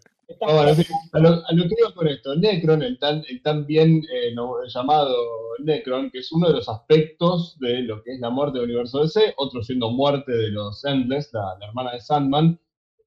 La, eh, la, hermana de Sandman viene a ser como el aspecto tranquilo de la muerte, ¿no? Como el, está todo bien, te vas, ya está, ya, ya tuviste tu paso por acá, se abre otro camino. Mientras que Necron es más como el aspecto, la muerte, lo describí re bien con términos técnicos y científicos. Y en un momento, ¿qué hace el chabón? Saca de una galera así, no sé, ocho anillos negros y se nos hace poner uno por uno a todos los personajes del universo de C que habían muerto. Y esto no es casual. Le pone uno a Superman, otro a, Impulse, a Bart Allen, al nieto de, Barry, le pone uno a Wonder Woman, a Green Arrow, a Connor Kent, a un montón de. Eran siete, ocho personajes que todos habían muerto y vuelto. Todos. De la muerte de Superman para acá fueron cayendo como ficha de dominó. Y el chabón les pone el anillo a lo bruto y les comanda que se mueran. Entonces el tipo, ah, se mueren y vuelven como Black Lanterns. Y el tipo ahí esencialmente dice, ustedes están de vuelta acá en el mundo de lo vivo porque a mí se le cantó el orto. ¿Sí? O sea, ustedes pudieron morir y volver porque yo estaba distraído, me estaba haciendo un té o algo y salieron y dije, oh, después lo vamos a dar, no me interesa. Pero como que Jeff Jones ahí también metió una metanarrativa de fue, fue este, todas esas muertes y resurrecciones por las que nos vienen bardeando como unos guachos desde el 93, había sido este flaco. Pero después que lo derrotan a él, queda así como una sensación de, bueno, ahora medio que si nos morimos es en serio, ¿no? Tienes que tener un poquitín más de cuidado, porque ya me parece que ya se pudrió el rancho. Pero, viste, lo hizo de otra manera. Hizo, bueno, me justifico y también digo, de acá en más, se pudre. Mientras que Hickman dijo el famoso, mira, si se muere, se muere, va a volver pues se me canta el orto y soy Hickman. Y lo expliqué en el cómic. Así que, te pido por favor. Eh, está bien. Sí, sí, son diferentes eh, maneras. Evidentemente tienen que encontrar la, forma de, poder eh, revisionar este concepto por la historia que tienen detrás, por la bastardeada que hay alrededor de, esto que se terminó transformando ya no, no, en un evento, sino en un recurso narrativo barato, mm. fácil, y sencillo, es como acudir, viste, eh, ok, no sabemos qué hacer y matar, matar, ¿qué se lo hace? Matar. Si a Mike Campbell le fue bien, a mí también. Claro, sí, sí, sí, por eso. Eh, pero, pero bueno, me, parece que hemos, hemos eh, dado vuelta por eh, prácticamente todos los aspectos que tienen que ver con la muerte en este medio que abunda, o sea, aunque parezca que no, es otra cosa, ¿no? que, llama la atención, que no debería abundar, no debería haber tanto para hablar alrededor de algo tan definitivo como la muerte, pero lo hay, porque hay muchas muertes y muchas resurrecciones. claro. Acá un, sí, un comentario de Aníbal Berrey que dice, Dead Girl y Doctor Strange, un villano de la C quiere forzar su resurrección, harto de que otros mueran y revivan rápido, y medio que le dicen que si no es popular o necesitado arriba, no tendrá suerte. es muy bueno. Me mata, el concepto de villano de la C, perdón, es buenísimo. Es muy bueno, villano de la C. perdón, acá me mandaron comentario a mí, me dice Nacho Pérez, Don Hall pudo haber sido un primer heraldo blanco ya que no pudo tocar el anillo negro, o su muerte era tan pacífica hasta para el anillo de la vida. Mira, no sé, la verdad la muerte de Don no fue pacífica, fue medio un horror. El tipo estaba salvando a unos pibes de un edificio prendido fuego, se cayó, le cayeron escombros encima, se los escabecharon ahí los demonios sombra del antimonitor, se hizo un la verdad que, no sé. Es como que Don tenía una espiritualidad quizás, digamos, que le permitió encontrar paz en la muerte, por más que su muerte no haya sido pacífica. No fue al estilo Captain Marvel de estar en la camita con toda la gente que vive alrededor, no, nada que ver. No, la muerte de Don Hall fue, fue violenta, digamos. Pero sí, lo que se descubre después con, con Don Ranger, que es la sucesora de Don Hall como, como Paloma, estamos hablando de Paloma, un héroe de DC Comics, el hermano de Halcón, eh, lo que se descubre es que el poder de, de Dove, de quien sea que sea Dove en ese momento, sea Don o sea Don, está conectado con la luz blanca que representa la vida en el universo de C.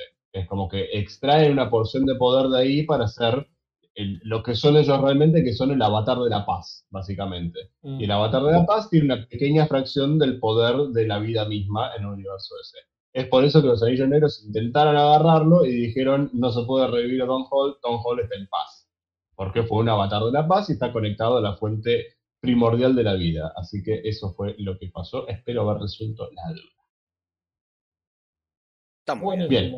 Muchachos, ¿le parece? Vamos cerrando por la jornada.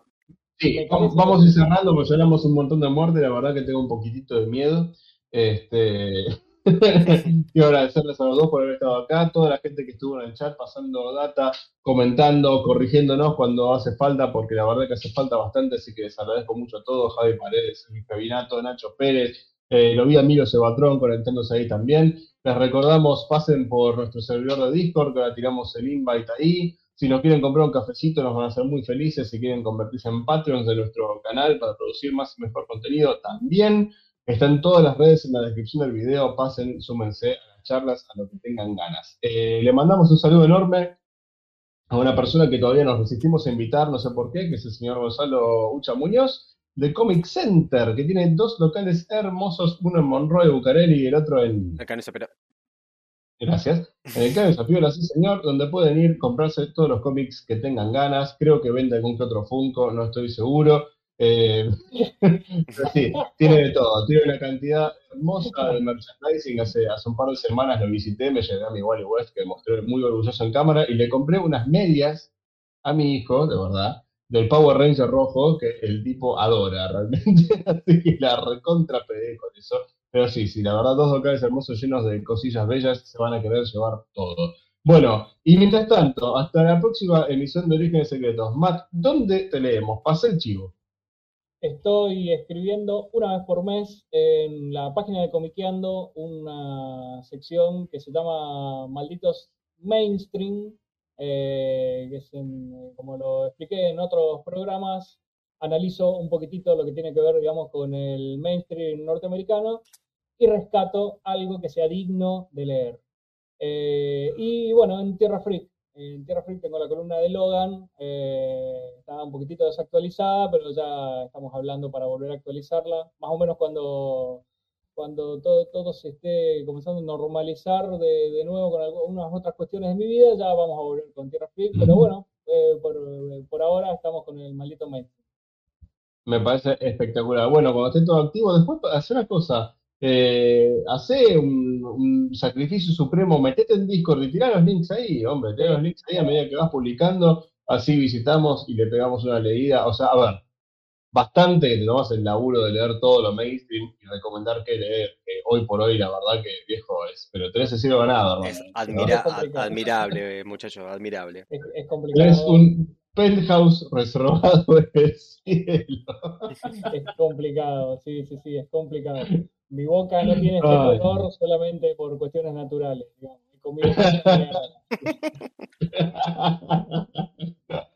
Bueno, creo que eso es todo. Chicos, este, les agradezco mucho por haber estado en esta emisión. Dejen su like, dejen comentarios, pregunten lo que quieran, sugieran o exijan eh, temáticas para abordar para próximos programas que vamos a estar leyendo. Y nos despedimos entonces hasta la próxima emisión de Orígenes Secretos. Adiós, Chau, muchachos. chau. Adiós.